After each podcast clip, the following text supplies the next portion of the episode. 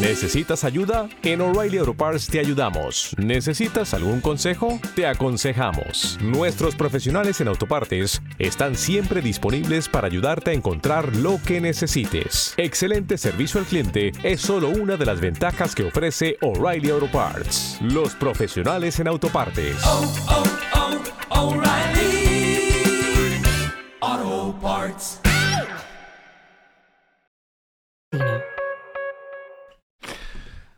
Por fin acá estamos arrancando Multiverso Fantino. Bueno, ¿cómo anda la bandita? ¿Todo bien?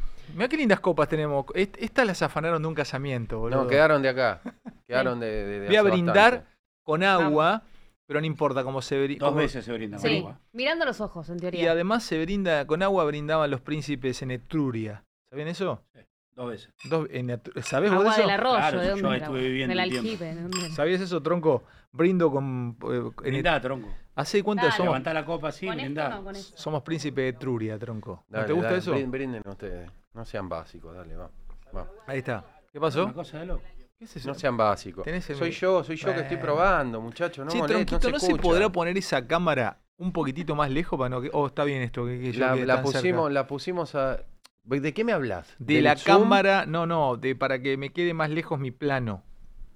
Pregunto, ¿Querés- ¿o está querés- bien ese plano? No, ese es el plano. Si mira cómo estamos nosotros. Ah, estamos todos, estamos todos en el mismo plano. Y vos sos Fantino, tenés que estar en el medio, ¿Y qué- tenemos y- fondo nuevo, mirá, estás en foco. Mirá mi termo las eh, Mirá, mirá, sos el que mejor. Mirá, poncha, poncha a mí, mirá.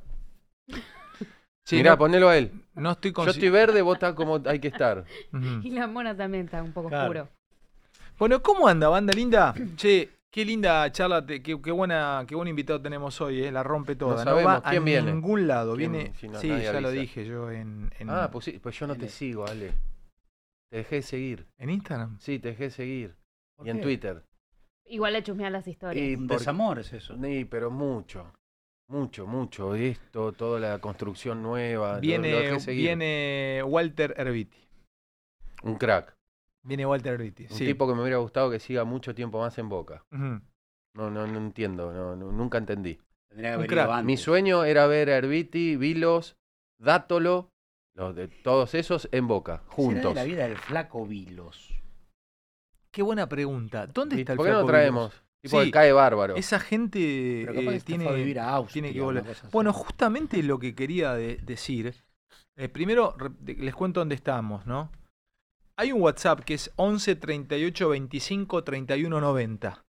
11 38 25 31 90. El teléfono es 4500 9832. ¿Hay, ¿Hay teléfono en línea todavía? ¿Existe? Sí, existe. Están. Ahora son IP, pero son como los de y línea. viene en el combo también. Después está, bueno, el, y, y Twitter es arroba neuramedia. Para que me están Sí. confirmando que viene. viene Arroba conmigo. Neuramedia, Instagram es arroba neura.media y TikTok es neura.media y tenemos unos clips, pero tremendo. Si quieren entrar a TikTok ahora, en este instante, neura.media, van a ver el clip de las fans de Neura ayer a la noche. Ah, lo vi. que lo vinieron a buscar ¿La Alejandro. viste? Estaban todas las, las ¿Le señoras. Lo subí, lo subí. No, no me subí porque me iba a comer a, a la esquina de Don Benito un pedacito de vacío. Che, eh, vos sabés que además hoy, bueno, les contaba que viene Walter Herbiti y viene, o lo vamos a tener, a Jorge Valdés Chamorro. Es el que pateó el último penal contra River, Copa Argentina, Juan Patronato. En algún momento, mira, buscá en, en redes, en redes no, buscá en, en Safari o en donde quieras, eh, en Google, buscá el 8 de Atlanta. Yo un día hice una comparación sobre el 8 de Atlanta y el pibe mm, me puso, era el 8 de Atlanta, fan- el 8 de Atlanta. Jorge Valdés Chamorro. ¿qué le, dice? sal- le salió al cruce a Alejandro Fantino y se hizo viral. Claro, porque nunca me salió el cruce, en realidad fue una joda del claro, pibe divino. sí. eh, Estoy, estoy leyendo lo que ¿Cómo titulan. había sido? Yo dije algo, porque tiene que ver con lo que quiero decir hoy de, de- del periodismo deportivo. Otra característica del periodismo deportivo clásico. Clásico, que, de la cual también quería hablar. A ver, ¿qué dice? Léemelo. El 8 de Atlanta tranquilizó a Alejandro Fantino en medio de la preocupación por la crisis del fútbol. Claro, porque había un, había, los clubes no estaban cobrando, etcétera, etcétera, no sé qué estaba pasando. Entonces yo dije, ¿de qué vive el 8 de Atlanta? Y me sale el pibe a, a, a- a cruzar, me dice, no, tranquilo, Ale, que estoy bien. Yo le escribí después por, por, por eh, privado en Instagram y quedamos con buena onda con Jorgito Valdés Chamorro. Y de- bueno, el 8 de Atlanta termina siendo el 8 de Patronato, porque recala ahora en Patronato y es el que le hizo el gol, el, el último penal, pateó el último penal contra River. Pero hoy pensaba, ¿no? ¿Qué lugar quedó? Fíjate cómo, cómo Boca y River se fumaron en pipa al periodismo deportivo clásico. Fíjate cómo el periodismo deportivo clásico construyó un monstruo que se los devoró. Hoy lo pensaba eso y hacía el, el- el- hacía un, trazaba un paralelismo como cuando, viste cuando eh, siempre se dice que, eh, que bueno, que muchas veces las centrales de inteligencia construían monstruos para pelear por medio de esos monstruos otras guerras, suponete, llegaban a un país de, Centroamérica. Entonces tomaban a, a cierta persona, la construían, bueno, siempre se dijo que eh, Bin Laden peleó, construido por los Estados Unidos, peleó eh, contra, los, este, contra los rusos Mm. y que después finalmente termina convirtiéndose en un Rambo terrorista. 3. es- Claro, lo, lo muestra, los talibanes, pero eh, está, está escrito sobre eso, ¿no? Eh, construido por los servicios de inteligencia de Estados Unidos.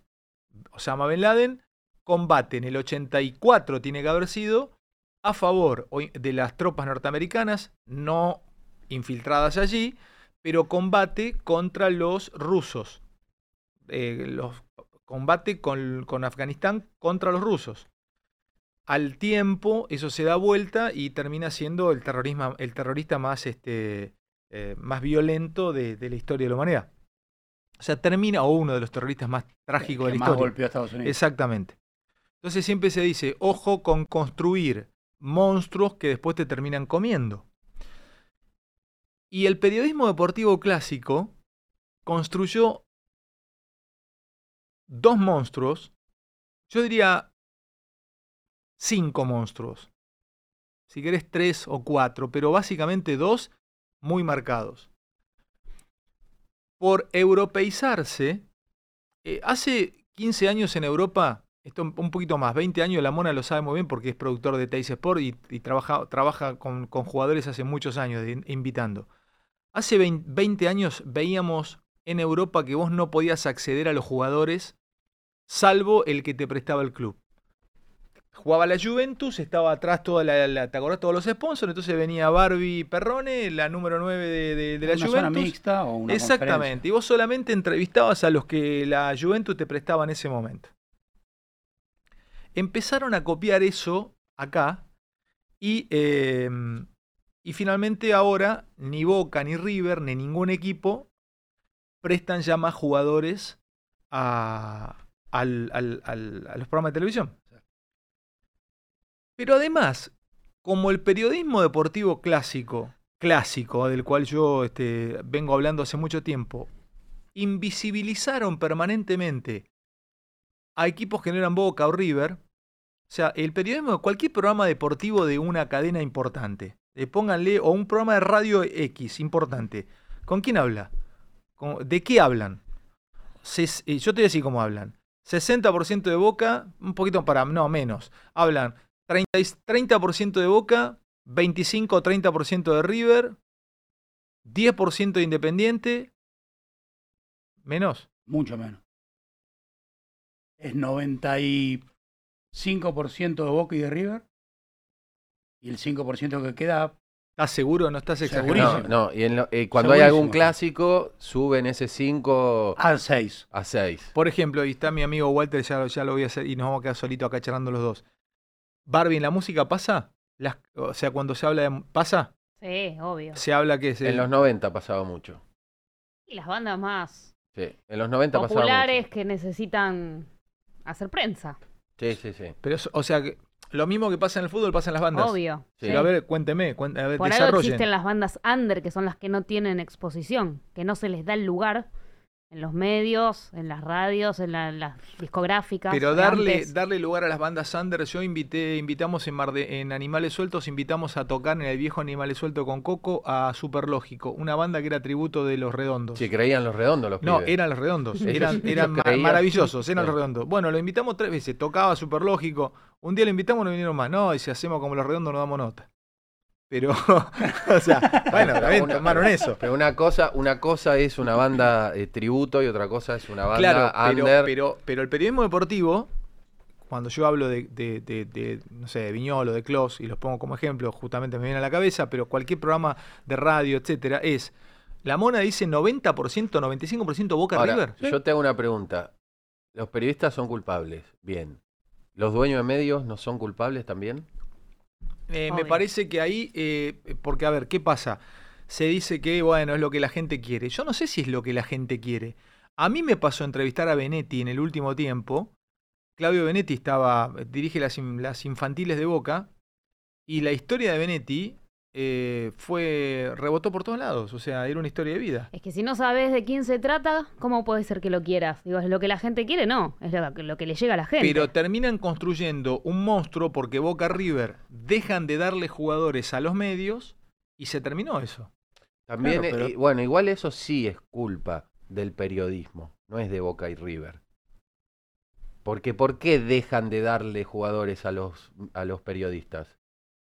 ¿Por qué? Porque te los llaman y engañados y después le tiran palos, porque si no vienen se ponen nerviosos y los Bueno, bardean. esa es otra, esa es otra, esa es O otra, ahí, esa es, ahí eh, me pongo del lado de los clubes característica, mira, me, me pasa eh, con el muñeco Gallardo. Al muñeco Gallardo lo quisieron, operaron para ponerlo en la selección.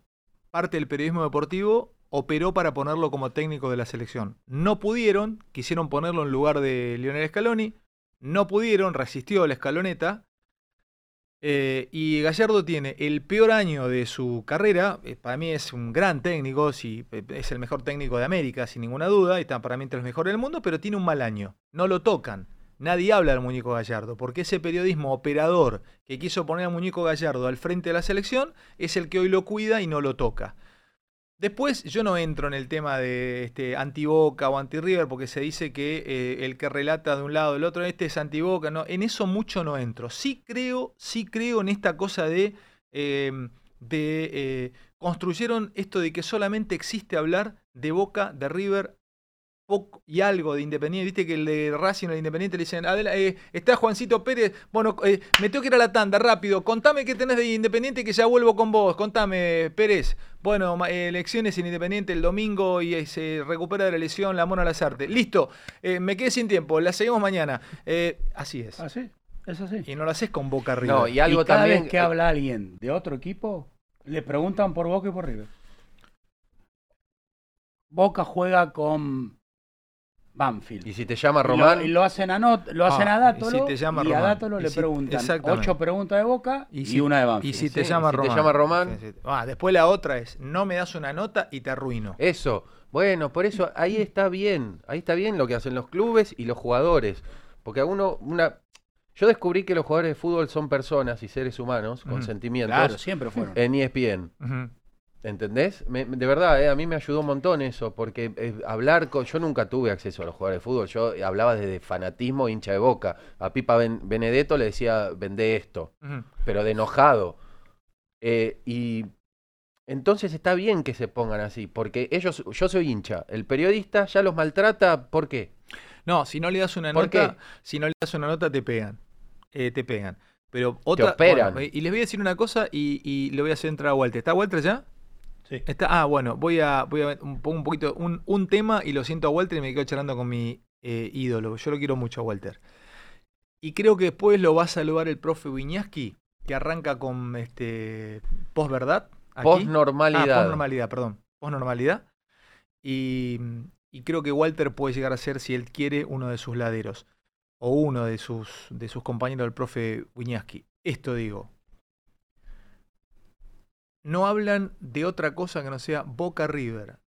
Invisibilizados todos los demás equipos. Invisibilizado Unión, Colón, Talleres, Central. Che, en Central Córdoba. Eh, em, Abel Balbo. O sea, eh, tenemos tipo. ¿Está Balbo? Sí, Bueno, claro. yo no, no sabía. Sí, Con bueno. la guitarra. No, pero en serio te digo. Está Balbo. No, la- Sacó un disco, Balbo. Ah, no sabía. Ah, Me ¿viste? cae muy bien Balbo. Y bueno, no y sé si escuchá no, el disco, Me cae muy bien cae. Balbo. Pasa que echan técnicos todos los días. Dabove. A mí me gustaría echarla con Dabove. A mí también. Y tráelo Dabove Ahora entonces, lo- invítalo. Bueno, escúchame, Barbita, y contame, ¿qué, y qué onda de, de- de bandas que si- siempre se escucha de las mismas? ¿Siempre, siempre van de las Ahora, mismas? Ahora cambió. Las listas, las posiciones, son una mentira. Me gusta mucho tu pañuelo. Me hace acordar a, a la gorra de Kiko. Me, me vine más para la onda de, de tronco también, ¿no? La- ¿Qué me decías? ¿Las listas son una mentira? Son una mentira las listas. ¿Por qué? Y porque posicionan en los puestos más importantes a las bandas que necesitan difundir. No es, no es, ay, la gente votó y le gusta esta banda, le gusta la otra, tal artista, tal otro. Yo creo que es ahora eso. Por eso. Porque están en el horno. Yo- no, antes, no, antes sí. 80, Antes- 90 era un poco más serio, si bien siempre estuvieron la discográfica con sus millones. Eh, pero vos tenías algo, uh, vendió 3 millones de discos y ven- los vendió, están ahí. Vos sabés que este- esta es la típica, el típico momento Sí. en donde empiezo. Retínense un poquitito porque me saturás. Ahí está, gracias. un poco. No, ya lo bajé, pero me, lo me que se saturás un escucha, poco. hoy se escucha tremendo todo. ¿eh? Bueno. Impecable. Esto que acaba de pasar entre Perrone y Tronco Ajá.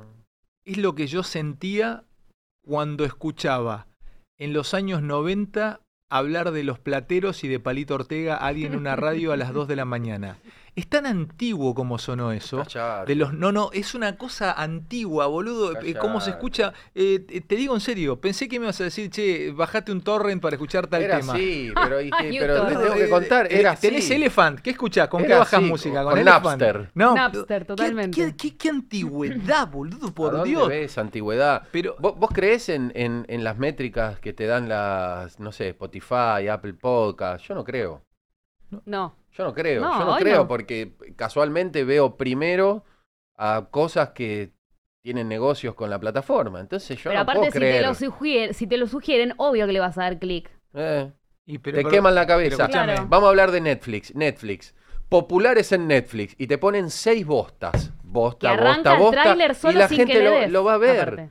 Eso es muy invasivo. Sí. Yo no sé si está bien eso. Eso- No. ¿De qué? Cuando vos estás eh, navegando por Netflix, Correcto, te arranca el tráiler y te empieza a Ahí, sonar, así no, no me satura así. te empieza a sonar directamente eh, sin darle clic. Viste que te pasa en background el, el tráiler o A mí me gusta que me pongan populares en Netflix. A mí yo quiero saber No, qué está bueno, pasando ¿vos, ahí. vos te diste cuenta que vos eh, ya dejaste de decidir que sos Mm. un pobre hombre? Ahí, este, eh, no, tan cerca no, ¿viste? Sos Por- un pobre. No, ahí. pero es tu auricular, eh, al aire chicos, sale no, bien, eh. no. Sale bien. No, pero no se habla ahí, se habla ahí, Es se habla ahí, es se habla, se habla ahí a cuatro dedos. Es la- Vos, la- vos- Esta vos es la- te transformaste en una persona sin poder elegir, ¿te diste cuenta de eso? No que vos ves lo que, lo que las plataformas quieren que veas. No, yo veo lo que quiero no, ver. vos no ves lo que querés No. ver, porque si yo quiero ver Tierra de Policías de Stallone, que es la mejor película de Stallone de Yo la historia, ahora- no la puedo ver. Yo ahora voy a un, voy a un tema y ya lo hago entrar a Walter. Yo te cuento, por ejemplo, qué veo. Yo li- elijo eso. Yo ahora me estoy viendo en Amazon Prime eh, Historia de aviones de guerra. Vi el B-52 No, pero vos no estás eligiendo nada. Amazon te da cuatro opciones de aviones vos. de guerra No, estás equivocado. y vos ves una de las Bueno, cuatro. ¿qué No es como ir al haga? videoclub. Y bueno, no hicieron, la, una, no hicieron un documental sobre el Bueno, Pucará. pero bueno, no, ¿qué pero no, Listo, pero bueno. no. Cada Hicieron vez- el B-52, ¿qué crees que cada te vez Si hubiesen elegís hecho el. Pucará lo hago, pero lo veo, pero no tiene el Pucará. Perdóname, Cada pero vez en, el- en el videoclub también tenías, como en el supermercado, Totalmente. estantes. Es distinto. Tronco, mira, Es hacete, distinto. grabátelo, te lo voy a decir sin que te duela. La década del 80 en la que vos seguís todavía viviendo, algunas cosas eran una mierda, tronco. Ir a buscar una película al videoclub era una mierda. Quiero ¿Cómo? ¿Por qué? Netflix, ¿por qué, ¿Por era qué? una dependías de la recomendación Salías. del vendedor. Totalmente. No, ¿qué tronco, recomendación? porque Si era así. llegabas y tenías que elegir finalmente qué película querías. Si te quedabas con dos en la mano, entonces te Sí. quedaba Rambo 1 o te quedaba eh, eh, Galáctica. ¿Y?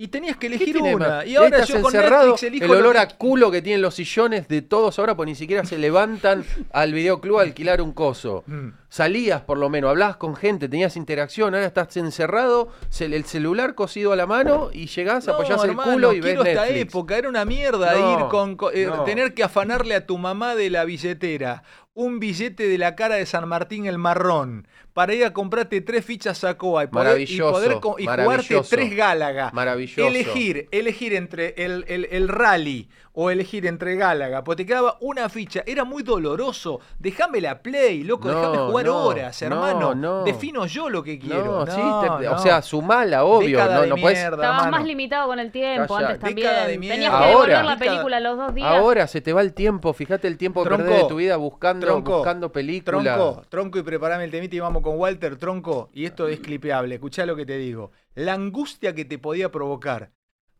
poner Alejandro 71 y que en Sacoa quedara primero con 193 mil puntos el Gálaga. Y vos girabas dos veces y volvías y seguía Alejandro 71 primero hasta que te aparecía Bernardo N. Y te había pasado eso, no lo quiero más. Bueno, pero eso, eso es porque vos sos una persona con un problema de ego muy grande. Porque a mí me importaba un huevo si quedaba primero o segundo Pero uno en iba la a Sacoa a quedar primero. No, yo iba a Sacoa a divertirme, a jugar. Sacar los tickets. ¿Qué me importa quedar primero? ¿Sabés qué muñequitos. hacía yo? Ah, no. ¿A qué ibas a divertirte? ¿Sabés qué Ahora me vas yo? a decir que Yo a Sacoa ponía- ibas a divertirte. Ah, ah, ah, ah, Pará. ¿qué eras? ¿El Menotti de Sí, Sacoa? yo ponía cuando. cuando Ah, ah, ah, ah, Mirá, ah, en el único lugar que realmente uno es bilardista es en Sacoa. No. Sí, hermano. No, yo no iba claro, a eso. cómo no. Realmente, No ¿eh? en el eso. fútbol también alguno puede ser bilardista, pero en Sacoa sos bilardista, Yo, te- hermano. yo tenía juegos que, que era el mejor. Pon el flipper de Star Wars. Eh, Todos juegos soy el número uno. Bueno, Pero- para Ah, ah, ah, ah, ponía. Eh, voy a Todos un- ponían, eh, ah, dos ah. temas y un tema y está Walter vos, ¿no? Que te el Hablamos de esto y Elegilo vos. sube 500. No, Así lo que dice. Tronco. ¿Eh? Elegilo vos. 500. Pero Hablamos. hermano mío, está. Walter Herbiti acá, está Walter Herbiti acá, charlo con Walter y después seguimos. Eh, Tres minutos, no ¿Saben más. qué? No, un minuto y medio, ese, antes, para Ah, que entre y Walter. Es una... ¿Sabes qué? Lo voy a hacer entrar a Walter y lo voy a poner... eh, Acá, uno acá y el otro allí. Claro, uno bien enfrentado. Acá, uno acá y el otro allí. Uno Bueno, allí. porque... Sí, Ale, Tengo, tengo ganas de seguir hablando con vos de esto de Sacoa, ¿eh? con Walter.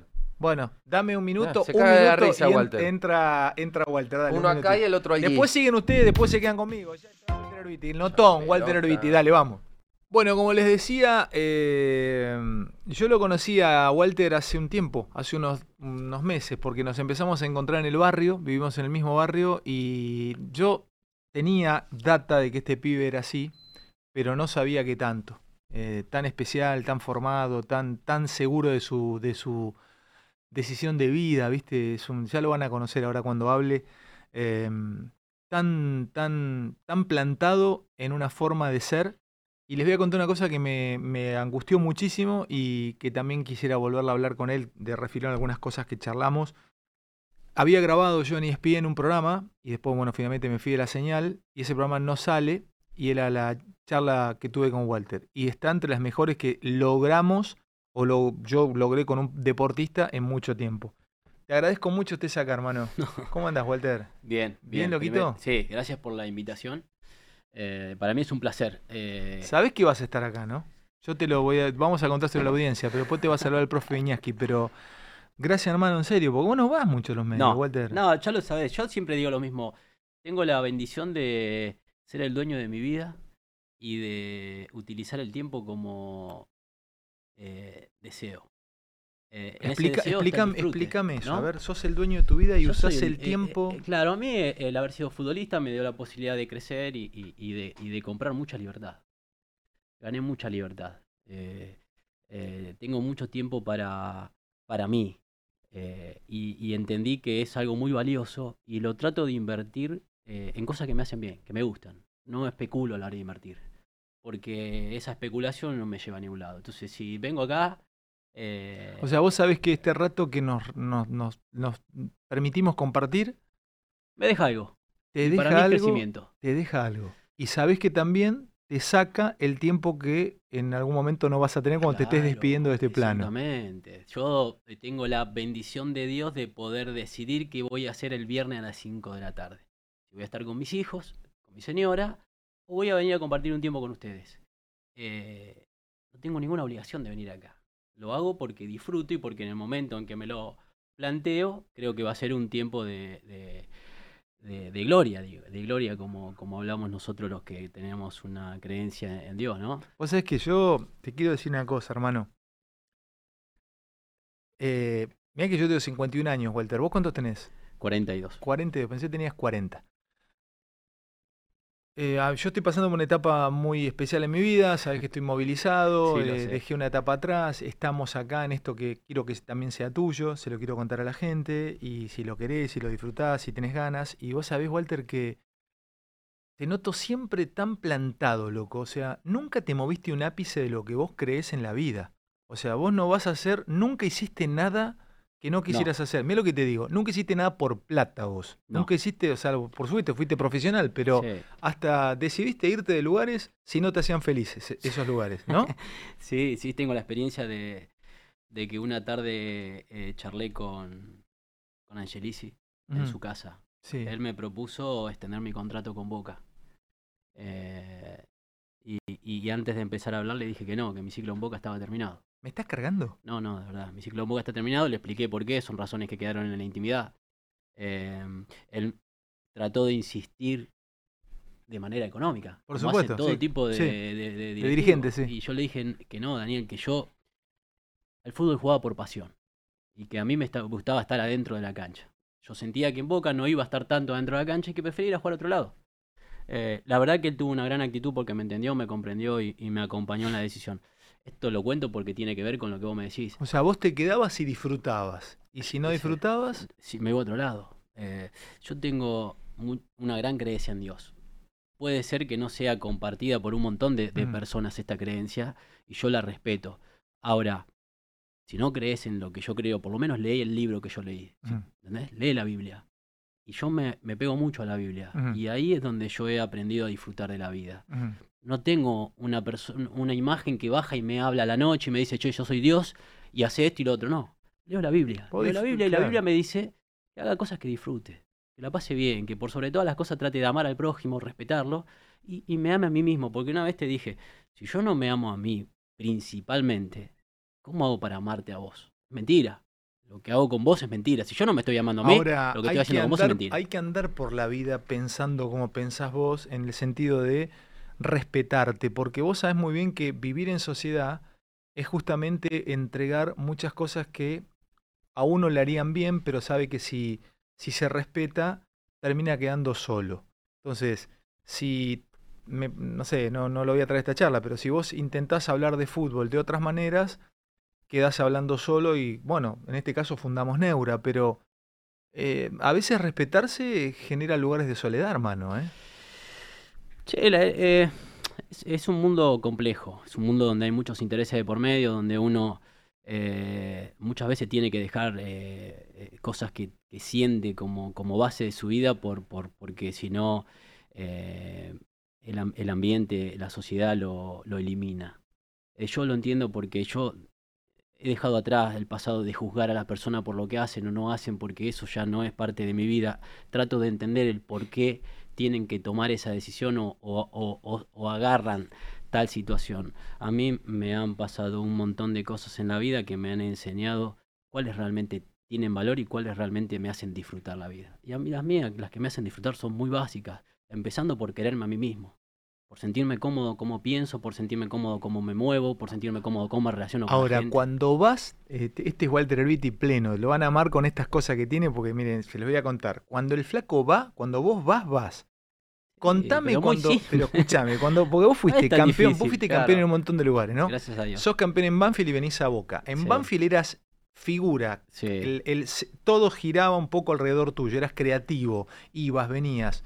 Era, eras eh, la figura, el, el- Sí, el- sí. que manejaba todo. Tiene que ver con el ambiente. eh, Bueno, ¿qué te pasó cuando llegás a Boca? O sea, porque sabías Ah. que no lo ibas a hacer. ¿Te, lo, Sí. te fueron de frente cuando te dijeron que, te querían? Contale a la audiencia, contale a toda la lo de gente. Julio. ¿Cómo fue lo de Julio con Eh, Falcioni? Yo, eh, a mí me compra Boca por el gran torneo que había hecho en Banfield. Yo era el volante creativo. No es que era la figura, pero mi posición es más llamativa que la de otros. ¿Por qué destaco esto? Porque yo también he jugado de lateral izquierdo. Y he salido campeón jugando de tres. Y Pasarela me dijo, vos vas a jugar de tres y no pasás la mitad de la cancha. Y ¿Eh? salí campeón ¿A dónde saliste campeón? en Monterrey.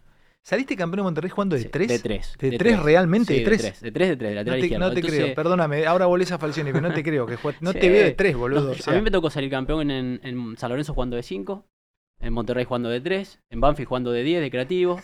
Eh, cuando uno experimenta estas diferentes funciones y se siente importante porque se siente parte de algo más grande que uno mismo, sabe que todo es importante. Pará, pará, pará, que me abrís un montón de puertas, ya vuelvo a Falcioni. Cuando uno se siente parte de algo más grande que uno mismo, ¿eso, ¿eso pasa cuando hay un equipo campeón? Cuando hay, no, no siempre, pero normalmente eh, un grupo saca adelante eh, a un equipo y lo hace campeón. Un buen grupo. Yo no he participado a mí, como vos decís, tengo la bendición de jugar en un montón de equipos y en un montón de equipos salí campeones. Y normalmente siempre hay un, Pero si un eso mismo es- punto. Pero si eso está, no falla. Si vos tenés muchos jugadores que sienten, que piensan en colectivo, sí, salen campeones. me gusta eso. Sí, salen campeones. Me gusta Eh, eso. Yo, yo he escuchado a otros jugadores que han dicho, eh, yo salí campeón y no me hablaba con tal. Lo respeto. No me pasó. No te puedo decir, es cierto porque no me pasó, porque a mí las veces que salí campeón tenía una gran relación el plantel en sí, el grupo, y no éramos todos amigos, pero sí teníamos un gran Pero respeto. está y una bueno gran esto, es, casi mágico. Si vos haces coincidir 10, 12 tipos que piensan todos en conjunto, en equipo, sos campeón. Podés Sí, serlo. Sí, podés competir. Podés competir. Bueno, eh, yo paso a Boca como volante creativo, en todos lados sale. Yo recién escuchaban a, ust- a ustedes eh, cuestionar que Boca y River tienen eh, mayor trascendencia que el resto. Lo que pasa es que esto se trata de oferta y demanda. La gente, si no escucha de Boca o River, seguramente cambia de canal o cambia, o cambia de dial. Esto es así. No lo sé, ¿eh? Eh, lo, lo podemos por lo batir. en menos, un ratito lo podemos batir. Bueno, contame qué te pasó con Julio. cuando paso a Boca como el- uno de los mejores volantes creativos de, de Argentina, eh, llego a Boca y Julio me dice, acá el único volante creativo que existe es Riquelme, vos vas a correr por la banda y vos vas a jugar para que él pierda la pelota y vos recuperarla. Mentira. ¿Me repetís la frase? Sí. Vos vas a correr para que Román pierda la pelota. El único volante creativo en este club es Riquelme, vos vas a correr para él y no solo para él, me dijo, vas a correr también para Clemente Rodríguez. Pará, pará, pará, pará, pará, pará. ¿Sabés que estás derribando un mito que Falcioni no lo quería Román? No, no, sí, eh, eh, yo no sé si lo quería o no, lo respetaba como futbolista, como ha respetado siempre. Yo he sido eh, jugador de Falcioni durante siete años. Puedo hablar de Julio, eh, de todo lo que tiene que ver con su manera de pensar deportiva. No tengo relación con él, no soy amigo de Julio porque yo soy muy especial, soy raro, soy un tipo raro, pero sí en cuanto a lo que tiene que ver con, su pensar deportivo lo conozco por todo el tiempo que he convivido. Julio fue muy claro conmigo. Acá el único creativo y todo lo que pasa eh, y gira es en torno a Román. Y no solo eso me dijo. Vos vas a correr también para, para Clemente Rodríguez porque él se asocia muy bien con Clemente y no te necesita tanto a vos. Entonces yo pasaba de ser el mejor volante o uno de los mejores volantes creativos del fútbol argentino a ser una- un, un bombero del sector izquierdo para cuando la pelota se pierda y tener que, que volver atrás. Esto. ¿Pero tu ego? esto, No, ¿Pero qué mi ego con- ya, en esa época ya estaba sano. Hace un tiempo Benzema dijo, a Benzema lo criticaban mucho porque Ronaldo hacía millones de goles y él no hacía goles. Hace años, ¿no? Entonces Benzema un tiempo eh, dijo, yo juego para los que entienden el juego. Yo juego para los que entienden el juego. Claro, porque a él lo criticaban, le decían, pero vos Benzema no haces goles, jugás en el Real Madrid, todos los goles lo hace Ronaldo, vos no jugás. Entonces yo, él dijo, yo juego para los que entienden el juego, ¿a dónde quiero ir?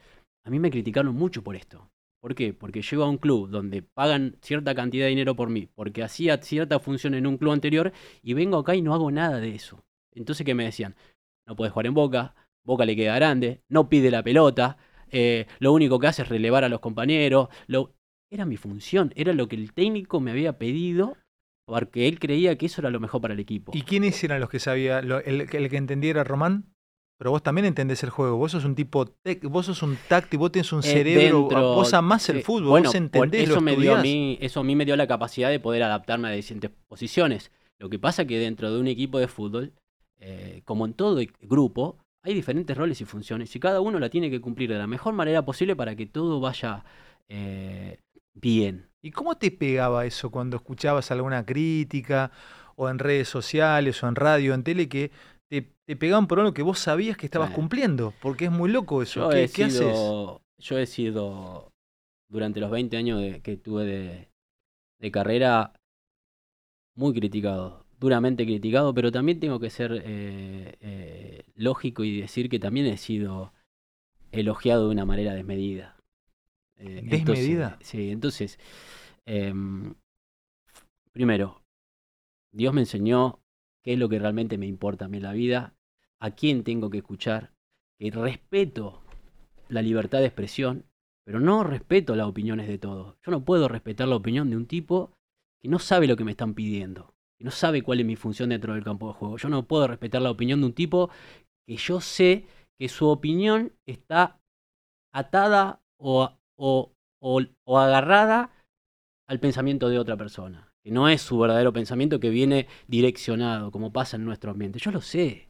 Yo sé esto de los representantes, de los periodistas, de los periodistas amigos de los jugadores, de los jugadores amigos de los técnicos, de los técnicos amigos de los representantes. No, los no te, tengo no claro. te prohíbo porque te voy a cuidar y porque sos mi amigo y porque además ya está, ¿eh? No me des ningún tipo de nombre No. eh, No, propio. no, no, eh, Pero pasa que un jugador, eh, un, un- un periodista, es amigo de un jugador y te pegas y competís en el, en el puesto. Mirá, eh, Ale, yo puedo dar nombres porque cualquier cosa que yo te diga a vos, se lo dije a ese nombre anteriormente. Eso a mí me da el poder y la libertad de poder expresarme como quiera. Si lo hago y es porque tengo ganas de hacerlo, si no lo hago es porque no tengo ganas de hacerlo. No, porque yo venga acá a decir algo que antes no dije. Porque a mí cuando me criticaron mucho porque dije algunas cosas de Román, primero se las dije a Román. Algunos me dijeron, quisieron hacerme quedar en el lugar de que yo hablaba después de haberme ido de Boca. No, no, yo hablé adentro de Boca con las personas que tenía que hablar en Boca. Con Román, con Carlos, con Angelici, con todos, con cada uno de ellos les, les dije en la cara lo que sentía y lo que pensaba. Después, si vos venís y me preguntás y yo tengo ganas de contar lo que hice, lo voy a contar porque me da autoridad y derecho a la forma en que yo me manejo en la vida. No es que yo te digo algo a vos que no lo conté antes o que no lo dije antes y si involucra a una tercera persona, ya lo sabe. Ya lo sabe y ya sabe cómo me manejo. Entonces, eh, ¿a dónde vamos? Sí, este es nuestro ambiente, pero es, parte del juego en el cual entramos. Claramente cuando empezamos a jugar al fútbol, a los 10, 12 años no sabemos que hay todo un ambiente que se mueve atrás, que es un negocio que es válido y hay un montón de intereses creados eh, detrás de este juego. Bueno, después empezás a convivir. Yo tengo la bendición de Dios de haber conocido a Dios de muy chico y de que me dio la posibilidad y la fortaleza de poder convivir en este barro. Pero no les pasa toda la manera. Yo he tenido compañeros llorando en un vestuario porque sabía que venía la crítica, porque sabía que le estaban pegando, porque sabía que lo maltrataban, porque sabía que la misma gente que pasaba y la acariciaba y salía de la, cruzaba la puerta del vestuario y le decía a un periodista a este criticalo, al otro criticalo. Es una convivencia difícil. Compañeros.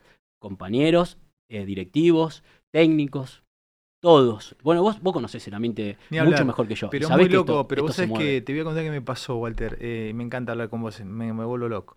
Eh, me pasó que yo me fui mucho tiempo al fútbol, porque me fui al periodismo político, al periodismo espectáculo. Estuve como 15 años fuera, 10. Lo veía de refilón, lo consumía viéndolo por televisión, pero no, no estaba adentro.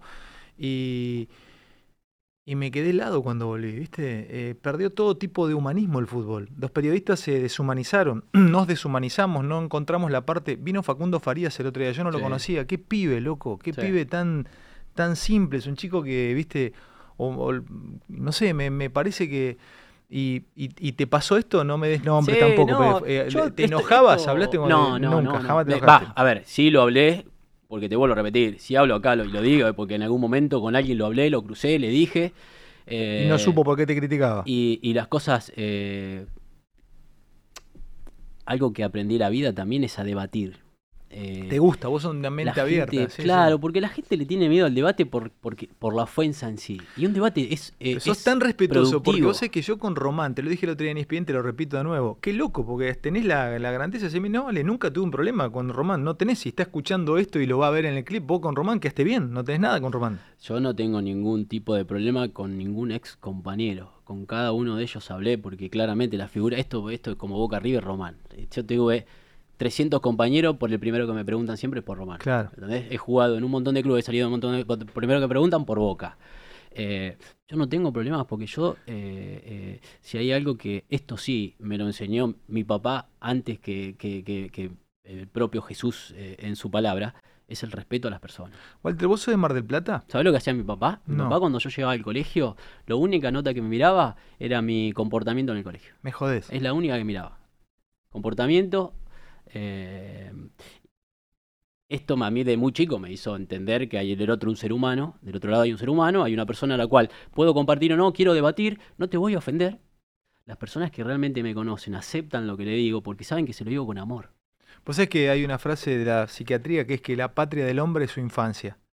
Ni siquiera su adolescencia, su infancia. Vos tenés mucho de tu infancia, porque vos Tengo, fuiste sí. criado con los valores que vos no los perdiste nunca más. Esto que me contás de tu padre no, es tu infancia. no porque Dios me, aco- me acomodó, tengo que ser sincero, porque yo vengo de un ¿Vos lo descubriste solo a Dios o lo descubriste en tu- sí, dentro familiarmente? de la- no, solo en mi camino. Yo vine de muy chico a... Déjame hacer un parate ahí para saber eso, porque contale la- a toda la gente que se engancha, que son muchísimos. Mira, la gente dice, un señor Arbiti, muchacho, qué crack. Eh, escucha, vos venís de Mar del Plata, ¿a qué edad acá? a los 14 años. Con- ¿Por qué venís a los 14? Porque no tenía la posibilidad de cumplir mi sueño que era ser futbolista profesional en Mar del Plata. Hace muy poco me preguntaron qué opinaba de que a los jugadores de Aldo Civi le prendieron fuego los, los autos. Entonces mi respuesta fue muy, muy puntual. Que había que prestar mucha atención, pero no el club Aldo Civi, sino el intendente de Mar del Plata y el gobernador de la provincia de Buenos Aires. Porque Aldo Civi, como club, y yo soy hincha de Alvarado, ¿eh? pero Aldo Civi como club, le da la posibilidad a los marplatenses de tener la oportunidad de cumplir su sueño de ser futbolista, cosa que yo no tuve. Yo me tuve que ir de mi casa a los 14 años para poder ser futbolista porque a mí Mar del Plata, ningún club de Mar del Plata me brindaba la oportunidad o la posibilidad de ser futbolista profesional. Tuve que venir a River, viví en la calle, pasé hambre, pasé necesidades, me dejaron libre, me dieron vuelta hasta poder encontrar a San Lorenzo. de Dame un segundo, para. Venís a los 14 años, no tenías posibilidad ya. Ah, ¿En, en Mar del Plata? En Mar del Plata no, no. porque no hay club profesional. no Venís, a, venís a una pensión acá, venís a vivir, a, Eh, ven- sí. te venís a River. Bueno, Sí.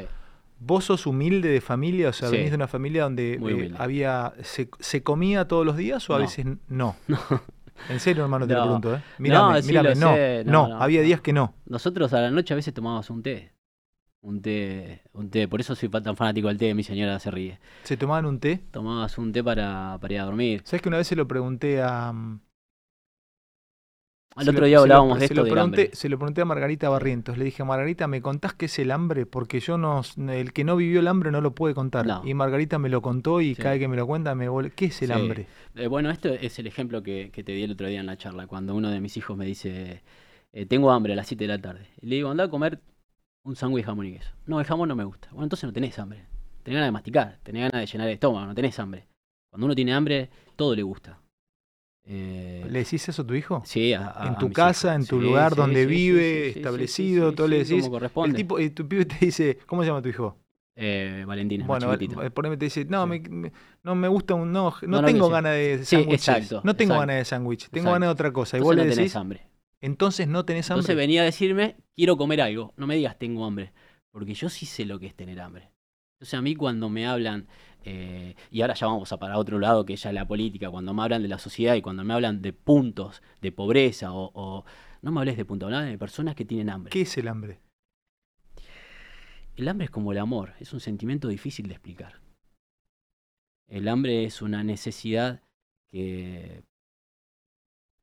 O, uno de los primeros objetivos que tendría que tener un político a la hora de eh, empezar a, caminar haciéndose cargo de la sociedad. El hambre es un sentimiento duro y difícil no solo para el que lo pasa, porque yo sabes que me pasa a mí ahora, Ale, muchas veces yo me pongo en lugar de mi papá. Y el tener hijos con hambre. Entonces, ahí es cuando a mí me, me duele en el alma ver a, a lo que está viviendo la sociedad hoy. El mundo. O sea, ahora entendés lo que tiene que haber sentido tu padre. Claro. Con- cuando viéndote pasar hambre. Claro, claro, claro, ¿cómo no? Eh, ¿Y qué hacía tu viejo con, con ese té? no, ¿Cómo, mi cómo- viejo... eh, cómo era? ¿Cómo era el momento de decir, bueno, ahí para un té? O sea, te ibas a dormir con hambre y... Mirá, yo recuerdo que una que vez, yo tengo, viste, tengo 42 años, tengo mucho pelo, mi papá tiene 60 y pico años, tiene mucho pelo, pero a mi papá en una época se le caía el pelo, de los nervios de no poder darnos de comer. Eh, es complejo, es difícil, entonces yo cuando, y voy a volver al mismo tema, cuando yo escucho a dos políticos pelearse por esto, por, flaco, basta de peleas. Basta, porque hay gente que la pasa mal. Y yo sé lo que es pasarla mal. Yo sé lo que es tener hambre. Yo sé lo que es no ver oportunidades, tener que dejar tu vida para poder lograr eh, un crecimiento social. Es, bravo, es difícil. Entonces, no me hablen de- de situaciones que están... Yo le pido a los políticos empatía con la sociedad. Empatía, pero empatía de verdad. Como le pido empatía a los entrenadores, y yo soy entrenador y, me puedo equivocar en un, cambio, me puedo equivocar en, la elección de un jugador, me puedo eh, equivocar en la estrategia, pero nunca me voy a equivocar en la empatía que tengo que tener con los futbolistas, porque yo fui futbolista. Y yo sé lo que siente un jugador cuando no juega, sé lo que siente un jugador cuando lo cambian, cuando lo critican. Entonces la empatía no la puedo perder. Me puedo equivocar en la parte deportiva, en la parte humana no. Entonces yo le pido a los, a los tipos estos que eligen, porque yo no he visto que a nadie, lo, a ningún político lo pongan ahí, a ellos eligen ser políticos, no pierdas la empatía. Pierdas la empatía de un pueblo que tiene hambre, de un pueblo que tiene necesidad, de que falta de educación, donde no todos tienen las mismas posibilidades de crecer. Yo si no hubiese sido futbolista, hoy no tendría hijos, no tendría familia y estaría en la calle pidiendo seguramente algo para comer, porque no tenía otra posibilidad. Cuando yo decido ir atrás de un sueño, dejar a mi familia, dejar a mi mamá, dejar a mi papá, dejar a, todo lo que me rodeaba, es porque no tenía otra posibilidad, no tuve la posibilidad de elegir. ¿Sabes que lo grande de lo que estás contando, hermano, que siempre me movilizas cuando hablas? Es que es fácil decir, eh, vayan a estudiar. No puedes estudiar con hambre. Porque van a decir, bueno, que vayan a la universidad, al colegio público. No puedes estudiar con hambre. No se puede. No puedes hacer nada con hambre. eh, si no tenés energía, el cerebro no te funciona, ¿vale? Pero esto es algo simple. Cualquier persona con, con un poquito de, de tiempo para pensar y racional se da cuenta que un chico que no está alimentado no tiene energía en el cerebro y el cerebro es el, músculo más importante de nuestro cuerpo. Eh, entonces, eh, nada se puede hacer con hambre. Pero una vez que vos ya dejaste de tener hambre, ahora tenés que tener herramientas para poder crecer. Porque si no, vamos a la otra. Te doy de comer, te doy de comer, te doy de comer. Tenés 40 años y te tengo que seguir dando de comer porque vos no sabes hacer otra cosa. Porque yo me dediqué a darte la comida en la boca en vez de enseñarte a usar los cubiertos. Ahí entro con un tema con tus hijos. Vos tenés un pibe el- el que juega al fútbol en, Inde- en Independiente. Tengo el más grande en Atlanta y el más chico en el del medio en Independiente. Bueno. El de Independiente entrena en Domínico. En Domínico. Vos vivís en un muy lindo lugar, Sí, te lo mereces porque te rompiste el culo como estás contando de muy chico. Y a tu pibe lo llevas a Independiente a entrenar. Sí. Sos Walter Erviti. Tenés categoría eh, mítica en Independiente. No. O sea, no sos Bocini, pero sos cam- fuiste campeón en Independiente. Campeón. Fuiste campeón en Independiente. Te quieren en Independiente. sí, te quieren sí. mucho. Tengo acá en el chat un montón de gente diciéndote cosas muy lindas de uno Independiente. gana, uno gana y ahí volvemos a, a algo que hablo siempre. A mí me tocó en Independiente ser más suplente que otra cosa. Eh, con 36 años. Pero yo fui feliz siendo Claro, suplente. pero porque ocupé el rol Pero contame esto, ¿no? Tu pibe. Lo llevas a Independiente. ¿A qué hora entrena en Independiente? a las 8 y media arranca. A las 8 arranca. Salís de zona norte, ¿a qué hora? Seis y media. Seis y media. 6 y media, 6 y 40. ¿Se levanta a qué hora? ¿A las seis tu pibe? Feliz se levanta a 6 y cuarto porque se prepara el desayuno. ¿Cómo se prepara el Y desayuno? sí, él se tiene que preparar su propio desayuno. ¿No se lo prepara la mamá o vos? No, no, él se lo prepara. Pero vos sos el padre y él se bajó al fútbol. Sí, y- pero él tiene que aprender a que hay ciertas cosas que dependen de él ya con 16 años. Como tener eh, su habitación ordenada, como tener su ropa lista, como preparar su botines, como prepararse su desayuno. Él Tiene ya, eh, o yo desde mi lugar tengo la responsabilidad de empezar a enseñarle que hay ciertos actos, hábitos, disciplina, que ya dependen de él. Seguí contándome esto. O sea, se hace jugador de fútbol y puede ser que sea profesional más que con talento, con hábito y disciplina. Sí, eh, para la vida. Porque yo no sé si él va a ser futbolista o no, cosa que no me interesa y él lo sabe desde el primer día. Ahora, lo que sí me interesa es que sea un buen ser humano y que tenga herramientas para poder convivir en una sociedad que necesita aprender a convivir mejor de lo que lo estamos haciendo. Entonces él se maneja con respeto, sabe su límite, sabe cuáles son sus responsabilidades, sus obligaciones y cuáles son sus derechos. Él no puede exigir si antes no da. Si antes no da. Que se levante horario, que se prepare sus cosas, que se prepare su desayuno, que su bolso esté listo y que se suba al auto a la hora que se tiene que subir. Eh, ¿Mi hijo es un soldado? No. Reniego todos los días para que él aprenda, pero también entiendo que es parte del proceso, parte del clase. Le digo, 6 y 40 nos vamos. Y él a veces está 6 y 39 sentadito arriba y a veces está 6 y 41, 6 y 42. Ese día le digo, mirá Feli que tardaste dos minutos. Mirá que por este camino no llegamos a ningún lado. Son los valores que yo puedo transmitir como padre. Yo podría, eh, Ale, gracias a Dios, podría pagarle un chofer para que lo lleve todos los días y yo tener la mañana libre para hacer algo, otra cosa. Pero hoy no hay nada que me guste más que criar a mi hijo. Hoy no hay nada que me dé más placer que poder darle a la sociedad un ser humano que aprenda a convivir de la manera que yo deseo convivir. Es difícil. Pero si no lo intento, por lo menos con mis tres hijos y con mi señora, me voy a quejar de algo toda la vida y nunca voy a tratar de cambiarlo. Somos cuatro, somos cinco en la casa que respetamos al prójimo, que estamos en un semáforo y esperamos lo que hay que pasar, que estamos en el supermercado y hacemos la fila. Yo, Ale, eh, voy a hacer un trámite y hago la fila como hay que hacerla. Tengo la posibilidad de llamar a alguien para sí, tengo la posibilidad. No lo hago. Porque eso me hace sentir bien a mí. Y aparte veo cómo, que me recontra calienta, eh, mi señora tiene una empresa. A veces tiene que mandar algunas cartas documento, que esto, que lo otro. Entonces yo le hago el favor y voy a hacer la carta documento. Entonces voy al correo, que hay que mandar la carta documento, y el correo tiene dos cabinas donde una no trabaja, la otra sí, y nos hace hacer a la gente en la calle una fila de una cuadra. La pandemia, yo pensé que la pandemia nos había enseñado que hay un ser humano del otro lado. Entonces los trenes ya no viajaban todo amontonado. ¿Por qué? Porque la pandemia te obligaba a que haya un, dis- un distanciamiento. Y, en algún momento empezamos a cuidar al ser humano como se merecía, pero porque había una enfermedad de por medio. Cuando la enfermedad de por medio se corrió, ya en los trenes están llenos, los colectivos apretados, la gente viaja mal. Sí, no, no, no aprendemos. Yo veo que la sociedad, lo que te dije hace un, un tiempo, la sociedad no mira para el costado. La sociedad mira para adentro todo el tiempo. ¿Qué es lo que necesito? ¿Qué es lo que me conviene? ¿Qué es lo que necesito? ¿Qué es lo que me conviene? Y, y- y- y- y si miramos, si mirásemos un poco más al costado, yo creo que aprenderíamos a convivir un poco mejor. Qué lindo escucharte, hermano. Llegás a, ¿viste lo que es? Crack, ¿eh? Llegás a Independiente. Sí. Con. Entrás con el auto al predio y lo esperás a tu hijo No, adentro. lo dejo y me voy. Eso vos es que me lo contaste y yo no lo, estoy- yo no lo puedo creer todavía. Lo ¿Te vas de Independiente? Me voy del ¿Pero predio. por qué no te quedás a verlo entrenar? Sos Serviti, hermano. Sí, hay, hay varias, hay varias, eh, varias eh, situaciones. Primero, él tiene su entrenador y yo soy papá y entrenador de fútbol. Claramente, si observo, puede eh, haber en mí un deseo de opinar sobre alguna situación y yo desconozco qué es lo que el entrenador le pide realmente. Yo de lo que me preocupo es que Feli llegue a horario, que Feli esté contento, que Feli la pase bien y que Feli tenga un crecimiento lógico como persona y como deportista. Esa es mi ocupación con Feli. Entonces yo prefiero llegar, dejarlo y me voy de club y lo vuelvo a buscar para ¿Y poder qué jugar con él. haces? ¿Cuánto entrenas? ¿Dos horas? Entrena dos horas, dos horas y media. ¿Y qué haces esas dos horas? Leo, bueno, me voy a me voy a algún café, tomo un desayuno, leo, estudio, hago cursos, eh, aprendo. Lo buscás a Feli y volvés para, para tu barrio. Sí, volvemos a casa. Llegás a tu casa a 12 y media, 12 y cuarto. 12 y cuarto. Disculpame, me falta preguntarte, ¿estudia tu pibe? Sí, va al colegio. Enseguida lo llevo al colegio. Secundario. al secundario. Ahora el chico se levantó, el chico se levantó 6 y cuarto de la mañana. Sí. Yo te, me pongo en la piel de tu pibe y yo te diría, si fuese tu pibe, lo que te digo. Hay muchos chicos de la edad de tu pibe escuchándote.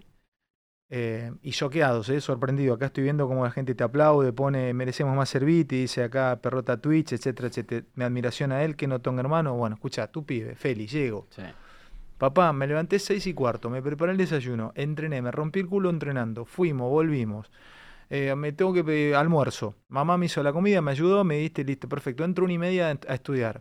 Estoy muerto, papi. Déjame, hoy necesito quedarme un rato en casa. Déjame entrar segundo módulo o, entré- o, ent- o llego más tarde o no. O, o, papi, hoy no puedo completar el trabajo sobre la Revolución Francesa. Te juro que hoy no. Pa, en serio. Y me está yendo mal. Sí. Bancame. ¿Qué quiere que sea jugador No. independiente o que sea el licenciado en marketing y vaya? No, lo que yo quiero es que aprenda sus responsabilidades. Te vuelvo a repetir lo que dije. ¿Y Como qué le decís cuando él te lo dice? Que tiene que levantarse y ir al colegio. Hoy, hoy... Estoy cansado, papá. No, no, no hay cansancio. A ver, sí, yo también, eh, y vos y todos, eh, eh, en algún momento nos cansamos. Y ahí es cuando uno quiebra y logra sus objetivos. Cuando aprende a convivir con el esfuerzo. Uno tiene que Cuando disfrutar. aprende a convivir con el esfuerzo, ahí ese es un que- quiebre. y uno tiene que disfrutar de lo que hace más allá del esfuerzo y la Para que esta exigencia es una linda enseñanza, hermano. Claro, es clipeable, esto es clipeable. Cuando aprendes a convivir con el esfuerzo, Es disfrutable. Uno, lo- uno empieza a entender el porqué de las cosas y ya empieza a ser una rutina, empieza a ser un hábito. No es fácil. Yo lo, lo admiro también porque yo no lo hice. Yo le estoy pidiendo a él que haga algo que yo no hice. Yo jugaba al fútbol a los 14 años, no estudié más, no fui más al colegio, no fui más secundario y jugué al fútbol y jugaba al fútbol. ¿Tuve la oportunidad de elegir? No, no tuve la oportunidad de elegir. Si hubiese tenido la oportunidad de elegir, ¿lo hubiese hecho? Y creo que tampoco. Pero hoy, desde mi lugar, trato de acompañarlo y ser el primero que está arriba del auto para poder llevarlo al colegio. Hoy, hoy, hoy, hoy, llegamos a casa a las 12, almorzó. Le digo, bueno, Feli, a la 1 salimos, ¿eh? Para llegar al colegio horario. Eran la 1 no venía. Lo voy a buscar, estaba dormido. Digo, Feli, vamos. Se levantó de la cama, dormido, Ale, me miró y me dijo, tengo que ir. Muerto, ¿eh? Muerto. Se había levantado a las 6 de la mañana, corrido. Feli, esa pregunta no existe. Sí, claro que tenés que ir. Dale, cambiate y vamos. Félix, la pregunta no existe. Sí. Cambiate y vamos. Se cambió y fue al colegio. Si él no aprende a convivir con el esfuerzo Lo que hoy, pasa que vos también, vos le das el ejemplo, ¿viste? Vos sos... no- yo lo no- acompaño. Claro, hermano, pero también de tu pibe sabe, te ve, te, te, te- Yo lo ve cómo te manejas con tu señora, cómo son ustedes. Yo lo acompaño y Eh, trato de eh, hablar poco y, Y mostrar mucho. mostrar mucho. Escucha, cuando viniste a jugar a River de chiquitito, Sí. alguna vez me contaste también que fue un puñal genízaro en el pecho el no quedás. Uf. ¿Cómo fue eso? ¿Dónde, ¿Dónde estabas? ¿Estabas viviendo en pensión? Sí. Y ahí tampoco comías todos los días, ¿no? ¿Cómo No, era? claro, contale, contale a la, a la ahí, banda. eh, yo vengo a, probarme a River en enero a los 14 años. Eh, el entrenador me dice que me veía algunas cualidades, pero que era muy chiquito, que si quería me podía quedar entrenando todo el año en River. Pero no iba a poder jugar porque no estaba fichado. El entrenador te dijo, te Sí. quedás todo el año, pero no, no, no te, no, te, Claro, no te quedas. vamos a ver tu evolución física, tu evolución eh, eh, deportiva y después vemos a fin de año. Enero, 14 años. Lo único que me gustaba en la vida era jugar al fútbol y me dijeron que no iba a poder jugar en todo el año. Dije, sí, lo intento. Tengo un año para mostrarte que eh, tengo cualidades para hacerlo". Mierda, qué cabeza, porque no te dijeron un mes, te dijeron un año, Un hermano. año. Y 14 años, que con esa edad 14 querés, viste, está de joda. Podemos poner la balanza que no tenía otras opciones. No era que decía, bueno, no, me vuelvo a mi casa o me vuelvo a la quinta, al campo. No, no tenía. Plata no tenías. no tenía. Y, no te- y lugar para vivir, ¿qué te dicen? No tenía. No, no me daban nada ellos. River no me daba nada. Me daba la posibilidad de abrirme las puertas de poder entrenar en River. Eh, perfecto, acepto. Eh, empiezo a, a deambular porque no tenía dónde quedarme. Me quedé un, un cierto tiempo en, en- en la casa de una persona que contrataba a mi mamá, mi mamá empleada doméstica en verano. Ellos viviendo acá en Buenos Aires me abrieron las puertas un tiempo. La verdad que. ¿A dónde, hermano? ¿Te acordás? Sí, Libertador y. No, era top, lugar me habían sacado. Eh, y, y como yo era muy tímido, muy vergonzoso, me iba caminando al entrenamiento todos los días y tardaba mucho para volver a la casa porque no quería estar ahí. Porque si a mí mi papá ese día me agarra de los pelos y me lleva a Mar del Plata, yo me voy feliz. Lo que pasa es que yo no tenía opciones. Yo me tenía que quedar, Ale. Gracias a Dios que no lo hizo. Es muy fuerte lo que me estás contando. O sea, ¿tu papá te deja en la casa de esta familia? Mi, mi papá me deja en la casa de esa familia. Me quedo ahí hasta que encuentro la pensión esta donde empiezo a vivir mucho más cerca de ¿Y ¿Te River. daba vergüenza vivir ahí? Sí, me daba mucha vergüenza. ¿Por qué? ¿Te, daba, te choqueaba? Porque yo soy. ¿Tenían hijos? Eran, tenían chicos de mi edad. ¿Y cómo te eh, sentías vos con los hijos de tu edad? Ellos tenían Me todo. trataron y- de maravilla. Me trataron de maravilla. Eh, yo siempre. eh, ¿Los ves de nuevo? ¿Los viste? no, no, no. Los, los vi un tiempo y después no los vi más. Me trataron de maravilla, pero yo soy difícil. yo Te mereces difícil. haberte convertido en Walter Herbiti, boludo. Es hermoso que te hayas No. convertido. ¿no? Bueno, contame. Entonces te Bueno, quedaste en esa casa. me quedé un tiempo, iba y venía caminando, me daban plata para el colectivo, pero yo iba y venía caminando, no, no, porque quería estar fuera de la casa mucho tiempo, porque era, me daba vergüenza, me daba vergüenza, no la pasaba bien del todo. Eh, por mí, no por ellos, porque me trataron de maravilla, ha sido un ejemplo de Dios increíble. Eh, mucho de lo que hago hoy es devolver lo que esa gente hizo conmigo. Eh, me consiguen un lugar más cerca de River, para poder estar cerca del colegio, al cual tampoco fui más. Eh, pero me consiguen un lugar para comer. Yo con esta familia comía todos los días. Cuando me voy a la pensión, me consiguen un lugar para comer que cerraba. Domingo y lunes cerraba o cerraba. Y yo no tenía otro lugar para comer. No Dale. tenía, nadie me mandaba plata. No tenía nadie acá en Buenos El lugar Aires. donde te había dado para comer, en ese caso la- las infantiles, los inferiores de Eh, River, creo no- que la pensión o no sé quién. cerraba el lunes. Cerraba el lunes. Entonces yo me acostaba el domingo y dormía hasta el lunes a la noche. Pero dormía, no me movía de la cama. Eh, no me movía de la cama porque pasaba hambre, de verdad. Pasaba mal. Llega fin de año, viene el entrenador y me dice, Walter, la verdad que nos gustaría tenerte un año más a prueba porque hemos visto que no creciste mucho. Claro, yo ahora, mi respuesta hoy es, ¿cómo querés que crezca si yo no como? ¿De dónde querés que sa- saque? de- de- ¿Te dijo el entrenador? Claro, entonces a mí me dijeron, nos gustaría que sigas entrenando, pero no vas a seguir jugando porque todavía no creciste. Yo ahí sí dije, no. No, me vuelvo a, me vuelvo a mi casa a ¿Qué buscar otra frase, oportunidad. hermano? Sí. No vas a seguir jugando, por- pero te lo dijeron así. Ah, sí. No, no, no, no hemos visto que evolucionaste, no hemos visto que creciste, entonces no te vamos a fichar. Si querés seguir entrenando, puedes seguir entrenando. Claro, y yo cómo iba a crecer, Alex, y yo no comía. No comía de verdad. No es que no comía. Qué frase, ¿cómo iba a crecer Claro, si yo no comía? Esa tendría que haber sido la respuesta que yo le di al entrenador. Yo que le dije al entrenador, bueno, gracias, gracias, pero me voy. Eh, y me volví a, a Mar del Plata. ¿Y qué hiciste allá? No, me volví a Mar del Plata, seguí intentándolo. A mí me, me dijo que no, Deportivo Español, Platense, Lanús, eh, Ferro, eh, y venía, iba y venía. ¿Sabes qué? Estás cosido por los no. Y estás, sí, estás surcido estoy, por sí, los no. estoy, estoy, Sos un hombre del no. A mí me subían. a- Mañana hay una prueba en Ferro, me decía mi papá.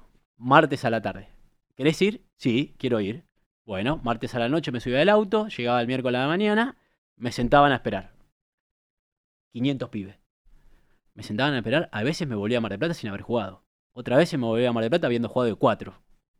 A veces jugaba 10 minutos en mi posición y me sacaban. A veces me veían y me decían, espera un poquito más. Y Pero ¿cómo no te diste por vencido, hermano? ¿Qué, qué- contame, o sea, ¿qué, qué, qué te- qué te pasaba? ¿Cómo, cómo, cómo, Yo, contame qué, eh, cómo se hace? Yo, yo, Ale, eh, primero la pasión eh, mueve al hombre, ¿no? Yo, mi pasión por ser futbolista siempre fue muy grande. Mi necesidad y mi deseo de poder tener una vida mejor que la que tuve y, da- y poder tener la posibilidad de darle a mis hijos una vida mejor que la que yo tuve también era otro motor que, que- que tenía. Y lo único que a mí me iba a dar esa posibilidad de ser futbolista. Y otra cosa que comprendí, que cada una de esas personas que se pararon adelante mío y me decían que no, no eran los dueños de la verdad. Eran los dueños de su verdad. Pero yo iba a ser futbolista. Repetime eso, no eran los dueños de la verdad, eran los dueños de su verdad. Claro, cuando una persona te dice que no, no es el dueño de la verdad. Vos no sos para esto. No, no. Para vos no soy para esto. Pero yo voy a seguir intentándolo porque alguna persona por ahí cree que sí soy para esto y me va a acompañar y me va a apoyar Esto es aplicable para todo el que está estudiando Esto del otro lado, para, la vida. para la vida. para la vida. Porque ¿sabés qué me pasa, Ale? Llega el, el 13 de diciembre del 98, 18 años, sin estudio, eh, sin futuro, sin presente. Viene el coordinador de San Lorenzo y me dice, agarrá tus cosas y andate porque quedaste libre. Eh, no jugaste, no jugás, jugás poco y necesitamos que te vayas ya porque es época de prueba y otro chico va a venir y va a ocupar tu cama. Lunes de esa semana. Vino el martes, me dice, Walter, ¿no te fuiste todavía? Eh, necesito... No, estoy, yo estoy entrenando, yo todavía no me puedo ir porque no tengo plata para irme. Miércoles, Walter, te tenés que ir. No, no, todavía no me voy a ir, esperá. El jueves lo echan. Viene Víctor Doria de coordinador. Me dice, Walter, vení, vamos a hacer una prueba, los quiero ver a todos. A mí yo ya estaba libre para el club. No juego libre, pero me había quedado. Empieza la práctica, empieza la práctica, me llama Víctor. Faltando 10 minutos para que termine la práctica, como ya tenía hace 5 años, me hacían lo mismo, era normal para mí esperar, esperar, esperar, esperar. Me pone Víctor. Ahora una pelota, la paso bien. Segunda pelota, tiro libre para, para el equipo, ¿no? Entonces me dice, Walter, vení, patea vos. Pateo el tiro libre, gol. El único gol de tiro libre que hice en toda mi vida. Que no fue en una... Después no pateé más tiro libre. Gol. Termina la práctica, me llama Víctor y me dice, Walter, yo sé que a vos eh, el coordinador anterior te había dejado libre, pero yo quiero que sigas en la institución. Así que lo que te dijo él, olvídate, el- en enero volvé, que te vas a incorporar al entrenamiento. Yo jugué un mes enero en cuarta, un mes en reserva y Ruggeri me hizo debutar en primera a los cuatro meses de haberme dejado libre el coordinador anterior. Esto es... ¿Estás enojado con el coordinador anterior? No, yo no estoy enojado ni con, con- Yo no estoy enojado con nadie. Yo tengo la paz de poder preguntarte a vos, ¿por qué me criticabas? No de decirte, che, hijo de. ¿Por qué me pegaste tanto de que.? No, no. ¿Por qué me criticabas? ¿A vos te pasó algo conmigo que yo. que me criticás? Tengo esa paz. Tengo la paz para decirte, che, Ale, esto no me gusta de vos. Si a vos te ofende y lo tomás a mal, ya eso no depende de mí, Ale. Lo que depende de mí es tener amor a la hora de decirte las cosas. Cómo lo tomes vos y cómo actúes vos es un tema tuyo el cual a mí no me afecta lo más mínimo de adentro. Quizás exteriormente pierdo tu amistad, ese pierdo tu tiro relación. libre, ¿cómo te... Qué bárbaro, no te salvó ese tiro libre, te salvó tu espera, tu me aguante. salvó, a mí me salvó Dios porque son mis creencias. Pero ¿sabes qué pasa? Eh, Dios te dice que tengas fe, pero el resto te me tengo que ocupar yo. Entrenar todos los días, correr todos los días. Y mientras... ¿Cuál es el mensaje acá? El mensaje es que la oportunidad va a aparecer y que mientras esperás la oportunidad, prepárate. Porque si vos mientras esperás la oportunidad te quejas, cuando aparezca la oportunidad, no va a ser una oportunidad. Porque no estás preparado. Va a ser una situación que ni siquiera vos vas a tener la lectura de que vos vas a estar en la vida diciendo a mí nunca me dieron la oportunidad. No, sí te la dieron, pero vos, en vez de, queja- en vez de quejarte, no te preparaste, entonces la oportunidad no la viste. Escuchá, vamos a poner dos temas. Un tema y vamos a recibirlo al profe Buñaski, que va a tener eh, posnormalidad acá en, en- en Neura y te quiere saludar. Sí, un placer. Eh, quiere charlar con vos el profe unos minutos y después seguimos con este. Qué linda charla, hermano, Neura, con Walter Herbiti, qué de cosas lindas uno aprende. Y después, ¿vos lo tuviste a Valdés Chamorro? No, Ah, cuando llegaste. Jorgito vamos a se a- fue a cuando yo Jorgito llegué. nosotros también, porque yo te quiero acá, Walter. Dame dos temitas, no se me vayan del otro lado, eh, que ya estamos un segundito con Walter Herbiti. Bueno, eh, estaba leyendo en el chat la cantidad de gente, bueno, eh, qué sé yo, a ver, por ejemplo, eh, eh, ¿qué te dicen acá? Che, tremendo, eh, eh, me quedé esa frase, es tu verdad, pero no la de los demás, eh, qué bueno lo de Walter, eh, Alba- Albaster, que, es que entran, van entrando, eh, que te preguntan si, si, si jugás algún, ¿jugás eh, Play o algún juego con, con tus pibes? ¿Consola, algo? Jugaba mientras le ganaba. Cuando bueno, para que lo quiero saludar al pro. Después voy a leer muchos mensajes que van entrando en el chat. Estamos en Euro Medio, está Marianito Yudica también, que nos está haciendo por, por Instagram. Le mando un gran abrazo a Marian. Eh, les cuento, el profe Wiñaski es, eh, entre tantas cosas, eh, licenciado en, filosofía, es, eh, eh, para mí es uno de los grandes periodistas que tiene la República Argentina, trabaja mucho en Estados Unidos, se, se ha preparado allí, se forma allí, da clases, da clases también formador, pero tiene una capacidad de pensar, además de ser escritor, ensayista, que no podíamos perdernos. El profe va a tener su espacio a la tarde en Neura y es profesor. Es un profesor. Él le da vergüenza que yo diga esto, pero se van a volver locos como piensa las cosas. El programa se va a llamar Postnormalidad y va a tener invitados, va a conversar. Y alguna vez charló, es futbolero también con Walter Herbiti y, y hubo onda ahí. Y el profe lo respeta mucho a Walter y creo que Walter también al profe. Así que le voy a saludar al profe, charlamos un ratito con él y ya le damos la bienvenida. ¿Qué haces, Michael, querido? ¿Cómo andas, profe? Hola, hola, Ale, muy, muy contento de verlo. Eh, Walter, eh, no sabés todo lo que aprendí en estos minutos en los que Mirá qué humildad, ¿eh? Demasiado. Mirá qué humildad, Te- profe. te Se aprendió, ¿viste? ¿Viste? Profe dio De valores, ¿eh? verdad. No, de verdad. de- Esperar, no, eh, saber lo que es el hambre. Que, Eso- eh, eso es comprender, el profe ¿no? transmite una paz cuando habla. Increíble. ¿eh? Su tono de voz es para él. Profe, hablando, mira, te- le contale a Walter, porque yo me quedé enloquecido con esa anécdota y no puedo, te la voy a pedir todo el tiempo, como, como, como viste, cuando te gusta un- un- una película, la volvés a ver. Contame en ese debate de periodistas de la Universidad de Michigan, ¿era dónde fue? Que debatían sobre si ir, si con las tropas norteamericanas a Irak era periodismo o no. Contale a Walter y a la, y a la audiencia. Tiene que ver con lo que decía Walter recién. eh, Eso que vos decís que es verdad es tu verdad. Entonces, eh, éramos 15 periodistas de todo el mundo, Walter, y nos ponían frente a dos tipos que pensaban diferente. Entonces, amablemente, eh, debatían desde sus posiciones. Entonces, uno, eh, era el 2013, Estados Unidos había invadido Irak. Uno de ellos había ido dentro de las tropas norteamericanas. Te ponían en un tanque, vos como periodista llegabas al frente, cubrías. Y otro que también había ido a cubrir Irak, dice, está mal lo que vos haces. Si vos vas con las tropas, está cegada. Y este otro le dice, no, yo, yo llego al lado del frente, vos quedás más lejos, y la gente quiere ver lo que pasa en el frente. Y ahí estuvimos discutiendo amablemente, como vos decís, sin, sin, sin antagonismo, sin bronca, aprendiendo. Y Vos- ahí estábamos. Vos vas ahí a tener, profe, tu programa se llama Postnormalidad o Tu Envío, y Sí. viste que Walter tiró una cosa muy este, Bueno, postmoderna, más que, escúchame, Ale. más que postnormal, postmoderna. Tiró esto, él no cree, muy- no cree en la verdad, cree en la verdad humana, la verdad de él, viste, en su propia verdad, en su propia interpretación. ¿Qué sería él? el privilegio que yo ya estoy sintiendo de poder tirar alguna pared con Walter ahí, no, no, no en la cancha, no en la cancha. Walter, yo jugué un solo partido en primera D y de cuatro. Así que en, en- en Te da la- derecho a la opinar. cancha no. Ya te da derecho a opinar. Ah, Che, en la eh, cancha no, Te pero estaba sí. contando, profe, que vos sos profesor de periodistas también y, y das clases y te- tantas Sí. otras cosas. Walter contó permanentemente que habías dejado de estudiar, después retomaste. ¿Dónde terminaste el estudio? ¿Cómo fue? Pues estás estudiando también. ¿Cómo fue? No, yo eh, estudié. eh, La primaria la hice en Mar del Plata cuando salgo de la primaria a la secundaria, como cuatro o cinco compañeros míos van al colegio industrial, me anoto en un colegio industrial. No sabía ni lo que era un colegio industrial. Cuando me doy cuenta de lo que era un colegio industrial, me, me- me- me entendí el error que había cometido por la exigencia que tiene un colegio industrial. Dejé, dejé.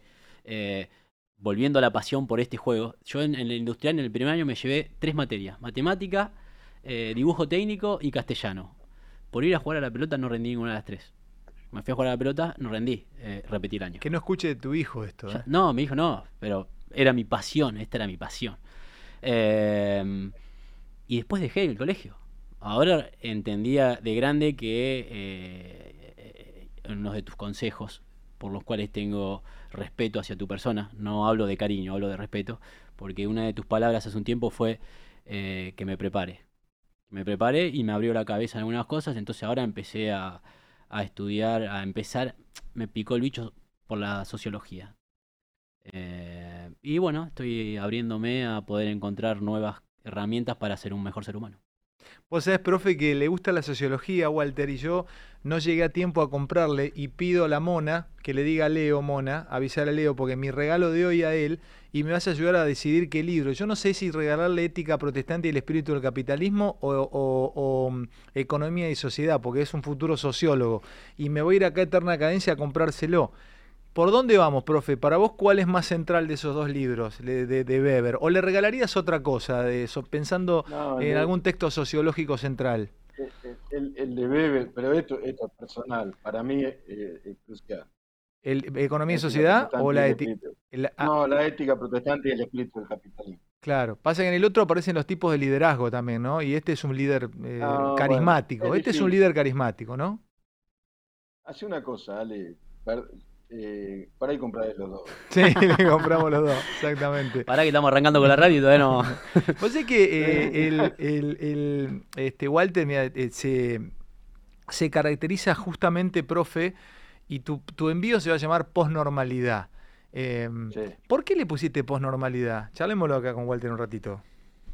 Porque lo, lo- lo normal es, es pensar dentro de, de un esquema. Claro. Yo digo, salgamos del esquema. Post-normal.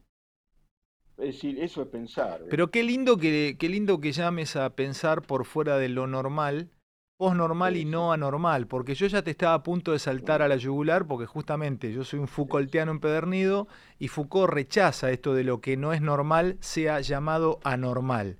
Vos lo llamás posnormal, está bien esto, más allá de lo normal, no anormal, que Más sería allá. en contra de lo normal. Claro, inclusive eh, respetando lo, lo- lo normal, los esquemas, pero tratar de salir, ¿no? ¿Viste? Mm. De ver, de ver cosas diferentes. Toda la filosofía del siglo XVIII, la más importante, fue afuera de la universidad. Los tipos Hobbes, Locke, todos estos tipos que pensaron el Estado moderno, no, no lo hicieron dentro de los esquemas normales para la época en ese momento, ¿no? Yo pondero la, la- la- la universidad también, pero bueno, animarse a salir un poco de los esquemas. O sea que el otro día, este, eh, eh, hablando de, de pequeñas cosas, y yo digo que la, la vida de Walter se ha hecho de pequeños momentos, ¿no? Eh, Sí. ¿Indagaste en Gabriel Tardé, el, el- el- el Sí, sociólogo de las, de las pequeñas, de los pequeños, este, de los pequeños elementos de la microfísica de los, de los detalles, ¿viste? Porque mm, diríamos que la, sociología se ocupa de los grandes, de los grandes acontecimientos y Tardé se ocupaba de las pequeñas cosas, pero fue, fue eliminado por la sociología, por la sociología se encargó, bueno, vos sabés muy bien que el, que, que lo grande finalmente es lo que termina primando. Y Herbiti termina teniendo una carrera, lo tenemos acá, profe, pero armándola desde los pequeños detalles, porque este pibe se sobrepuso a todo. No, cuando el- el- el- el- la persona esa le dice, pibe, te vas, y se queda, te digo, Walter, a mí me queda como enseñanza de vida. Me parece que yo me hubiera ido. Sí. Yo te, te vuelvo a decir que hay, que eh, yo tengo una gran creencia y un gran amor hacia Dios y, y Sí. mucha fe. Eso también me da cierto poder a la hora de tomar decisiones porque me da seguridad. El, el ser humano necesita a veces pararse en un lugar donde eh, se siente seguro y, y- y a la hora de tomar decisiones sentirse respaldado. Eh, tampoco tenía eh, otra gran posibilidad de decir la verdad, me voy de acá. Pues no, no. eh, Yo estaba firme y consciente de que ese era mi lugar y mi camino. Eh, pero yo todo lo que hablo no, no, lo, no lo trato de contar como para quedar en un lugar especial. No me gusta, no me interesa. Estoy lejos de eso, gracias a Dios. Eh, pero sí para que los chicos eh, entiendan eh, qué es lo que se vive en el día a día de un futuro futbolista.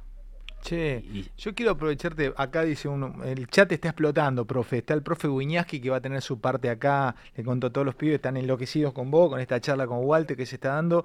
Dice, bueno, acá se acaba el respeto y los valores sociológicos, dice Toby Colela.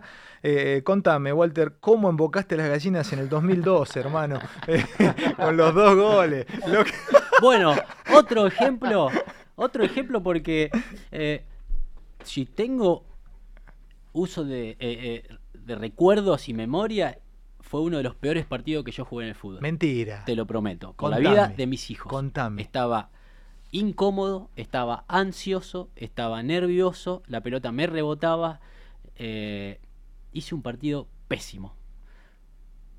Pero en todo momento sentí que lo podía mejorar. Que mejorarlo dependía de mí Ahí adentro. adentro del partido. Yo sabía que estaba jugando mal, yo sabía que el equipo estaba jugando mal, yo sabía que el equipo estaba siendo superado por el rival, pero por todas las experiencias de vida que tengo, entiendo que algo más podía hacer. Algo más podía hacer y ese algo más fue ir al área en una situación totalmente fuera de mi, de mi juego, porque yo no soy un, no fui un futbolista de pisar el área, no fui un futbolista de hacer goles, normalmente fui el futbolista que trasladaba la pelota y que habilitaba, o me sentía más cómodo en la función, pero al leer el contexto, entró Paredes, estaba Costa, estaba bien, me voy al área, me voy al área, me voy al área, me quedó un rebote y hice un gol. La enseñanza para mí, para mí, no, para, para mí fue, hay que intentarlo hasta el último minuto. ¿Y el segundo gol? Y ese fue el segundo gol. ¿Y el primero? Y el primero fue de Silva de penal. Silva de penal, en el minuto 92-93 hago el empate. Eh, en un partido que estábamos jugando muy mal, yo estaba jugando muy mal, pero a mí la enseñanza que me queda otra vez es intentalo, intentalo, date el lugar a intentarlo. Porque esta es salir de la zona de confort, es una frase muy trillada, simple, es muy complejo, muy complejo lograrlo, pero hay que intentarlo y empezamos por intentarlo. Yo lo intenté, lo intenté y, y- y yo creo que el hincha de Boca me recuerda mi paso por Boca, más allá de haber ganado campeonato, por el gol que le hice a River, por lo que significa hacerle un gol a River. Pero, profe, ¿sabés que él se fue? eh, lo a vos te despiden en un programa de, de televisión muy conocido en. México, en Monterrey. Lo despiden con mariachis. Porque el tipo fue y salió Sí. campeón allá en Monterrey. Como Ah, eh, si sí. bien es un Un equipo. Pero un te-. ¿Cómo fue eso? Porque fuiste, fuiste multicampeón también allá, ¿no? Nosotros eh, llegamos a un club que no estaba acostumbrado a ser competitivo. Eh, un club que hasta ese momento ¿Qué es ser competitivo? Pues ese es un detalle también. Ser ¿Qué es ser competitivo, es- es competitivo? a la al- estar a la altura de la exigencia. Después uno puede ganar o perder, pero vos tenés que estar a la altura de, de lo que te exige el fútbol de... Que alguna vez me lo contaste, que Claro. contra Corinthians en la final ustedes no Yo compitieron. no sentí, claro, yo sentí que no fuimos competitivos porque el rival fue muy superior a nosotros, sobre, sobre todo en el partido allá. Lo intentamos, ¿eh? Lo intentamos, pero no pudimos estar a la altura de un rival que salió campeón invicto, que después fue, salió campeón del mundo, un, un rival que era muy, muy bueno, que nosotros lo intentamos, pero no pudimos. sea y ese es el dolor más grande que tiene un futbolista cuando ve que Está bien, No pero llega. te voy a decir, ahora me contás de Monterrey y metete, profe, también. Pero a mí me saca dolor. Porque yo pensé que esa final que habíamos perdido contra Corinthians como hincha de boca eh, podría ser una copa más para nosotros. Que vos me digas que no competimos, que los tipos fueran mejores que nosotros, a mí me sacás dolor. Me sacás dolor. Sí, eh, eh, yo de lo que aprendí en Boca es que Boca tiene la responsabilidad de ser competitivo en todos los torneos y en todos los torneos jugar hasta el último partido. No vas a poder ganar todos los torneos, pero sí Boca tiene la necesidad, la exigencia por, por lo que representa de estar en... Bueno, nosotros llegamos a ese último partido. Lo que pasa es que nos enfrentamos a un rival, vuelvo a repetir, de un gran nivel, eh, que salió campeón invicto, que salió campeón del mundo, al cual nosotros acá le, sí le jugamos de igual a igual, cuando fuimos allá nos superaron, que es parte del juego. También hay que saber aceptar, porque esto de que el que, el que, el que pierde la final es el primer fracasado o no se acuerda nadie, yo no lo comparto. Dentro de mis valores hay otras cosas que son mucho más importantes eh, y me parece que es realmente reconocible a un equipo que compite y que llega hasta el último partido y que, bueno, por circunstancia del juego, no gana. Pero si empezamos a, ponderar que el que pierde no sirve, que el que pierde, eh, que- y estamos yendo por un camino para mí, desde mi eh, pensamiento, totalmente eh, equívoco y una mala enseñanza para, para las generaciones que vienen. Profe, aprovechemos a Walter, metete vos, profe, pero yo quiero aprovecharlo también Eh, para, para porque viste, es hermoso este, conversar con él. Disfrutémoslo, eh, disfrutemos. Metete vos, profe, después yo quiero preguntar alguna cosa con él sobre, sobre el juego. Es, tu- es un estudioso del, del- del juego, profe. Eh, lo estudia, lo, quiero ver qué, qué, cuál es el juego en sí hoy que le gusta en el mundo. Pero metele vos, profe. No, bueno, yo digo, desde mi lugar, viste, la vida también es un juego competitivo y una, lo, lo- que sintonizo acá con Walter es que hay que aprender a saber cuando el otro te gana porque jugó mejor. A, a mí me pasa, Walter, con el periodismo. Yo escribo una columna, hace un rato la terminé. Veo mañana a los otros columnistas y digo, jugó mejor, ¿viste? Escribió mejor, la, laburó más. Entonces, Entonces yo digo, claro, y digo, y para el próximo fin de semana tengo que laburar más yo. Pero te pasa a vos siendo. Wiñaski, vos escribiste tu columna para el, para el mati- para Clarín mañana y escribiste pa- y- para Clarín. y, vos escribiste tu columna Se y- llama Ideas al Paso. ¿Cómo se llama? Eh, Ideas al Paso Claro. sale. Y mañana sobre qué escribiste. Pero bueno, y ma- y ma- mañana escribí sobre esta sensación de desasosiego que hay y, y el hecho de que tenemos que desper- despertarnos con, con- con esperanza, digamos, te la sintetizo así. Pero, pero por supuesto que, que miro a los demás, pero no para ganarles, te, te juro, eh, te lo digo de corazón, para aprender, Pero ¿a quién mirás vos, para profe? aprender. Pero para vos sos Yo- profe. Vos, escri- vos, sos, No, un, vos sos un maestro de periodistas. Vos, eh, no, a ver, pero, no, pero para, ¿a quién mirás? ¿A quién? Eh, Contame, decime, todo- pero ¿a a, quién? to- a todos los columnistas de todos los diarios. A todos los columnistas. Leo, el domingo leo a, Vander, a Eduardo Van der Koy, a, a, a Ale este, a Ricardo Quillón, pero leo a, a Tenenbaum, leo a Morales Solá, leo a lo de Página 12 y, y miro, ¿viste? Qué bueno esto, o sea, digo, que tam- saltás la grieta y lees a página 12, lees, lees- le- le- le- ¿Cómo? vas por otro lado, leo está bueno. Lees leo perfil. perfil, leo Roberto García en perfil, obvio. Qué bueno, y- profe. Pero para eh, es un equipo, es un equipo esto. A nuestro compañero de Animales Sueltos los iba a todos. Escuchame, profe, ¿cómo es que en Estados Unidos, es la cuna del periodismo Estados Unidos? Habla un, habla un poquito de periodismo, a ver, danos una idea. Yo, yo, yo creo que sí. Creo eh, por, por tres o cuatro razones fundamentales. Conectame, la- la conectame, conectame el tema del telégrafo con el nacimiento del periodismo, eso me gustó, Claro. y del amarillismo. Cuando, sí, en la guerra de secesión, los tipos, los, los- los varones de la prensa, así se lo llamaba, advirtieron que había un- una gran necesidad de saber qué pasaba en el frente. Entonces, inventan de algún modo el, corresponsal. Y había telégrafo. ¿Viste? Son paradigmas que se juntan. Entonces el corresponsal ya en ese momento te, transmitía en tiempo directo y te está transmitiendo lo, más pregnante que es el drama. A partir de ahí hay una, una explosión de la prensa y, y descubren, tanto en la costa este como en la costa este, lo que llamamos amarillismo eh, es también prensa popular. Entonces se amplió el, el- el espectro de lectura. La gente empezó a leer los diarios. Inventaron las historietas. Y tienen otra con cosa esta- con el inglés, ¿no? con esta charla, con esta charla que, que tenemos y, y- y te, te- te despido en dos minutos, así me quedo un ratito más con Walter. Yo empecé a relatar a Boca en el, en el 92, 93, y siempre nos decían, eh, antes que yo estuviese relatando, estaba Pancho Caldiero y había estado también Fioravante en su momento, a Lito, Costa, haciendo la campaña de River y un montón de que yo valoro siempre los, los programas partidarios, ¿viste? Si yo los, los pongo allá arriba. Porque siempre éramos castigados los que hacíamos campaña, decían, no, ustedes no hacen periodismo, ustedes hacen campaña. Entonces, yo tenía esa cosa culposa por dentro, pero ¿cómo no hago periodismo relatando la campaña de Boca? La puta que lo parió, perdón la expresión, digo, pero ¿cómo? No, vos hacés campaña, vos seguís un solo equipo, hacer periodismo es... Y hoy el periodismo político en el cual transitamos, profe, se transformó un poco en eso, Ah. porque según el lugar donde trabajás, haces un, eh, un tipo de periodismo. Ah, Hacer campaña de un equipo, salir del periodismo político, ¿vos considerás que es periodismo seguir la campaña de un equipo? No, si vos informás sobre lo de, Boca, eh, estás, estás- informando. La clave del periodismo es informar. Vos, vos parate donde quieras. Perfecto. Está bueno eso.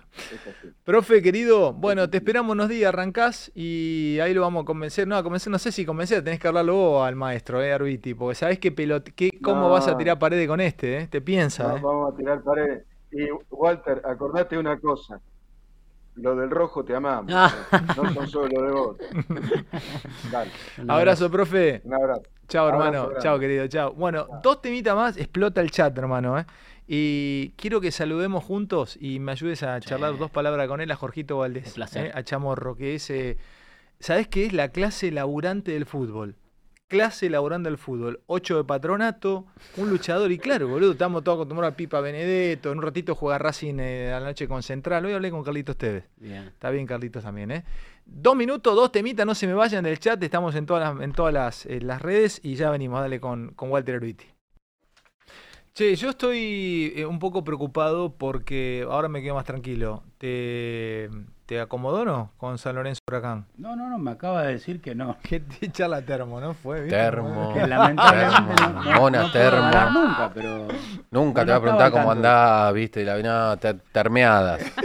¿Qué le preguntó? Che, punto. no, ¿le hiciste goles a, a San Lorenzo? Ah, A Huracán. Huracán, eh, con Independiente. Le hice un gol sobre la hora. Sobre la hora, qué lindo. Sí, sobre la hora es hermoso. Sufriste, gordito. Hablé. Dale, contame. Te, te- te- No, no, no me y- acuerdo ese ah, no te acordás. Ah, no te acordás. ¿Cuál fue el gol que más te dolió en tu vida? Eh, El eh, de eh, tú- Brindisi jugando para Boca. No, dale, el de no, Vélez. de- El de Vélez. Sí, el de No, ese lo hizo Bracena, ese gol. ¿no? Está bien, pero te dolió. No, dale, no, no seas malo con Gaby, que es amigo mío, va a venir, ¿eh? Cu- Cuidado de los amigos. No que seas tenés. malo, que va a venir, ¿eh? ¿Qué pasa? No, ponételo acá porque así, ahí Pero- está, si no te quedas fuera de plano. Levanta, levanta un Ah, poquito el. Levanta el micrófono. Penita. Escúchame, no seas. eh, recordá qué gol sufriste. No me tires Brindisi que no había nacido la familia de Arbiti, boludo. No me tires Brindisi de los 70 y pico, 80. 80. ¿no? Bueno, ahora, de ahora. ¿Qué te dolió de ahora últimamente?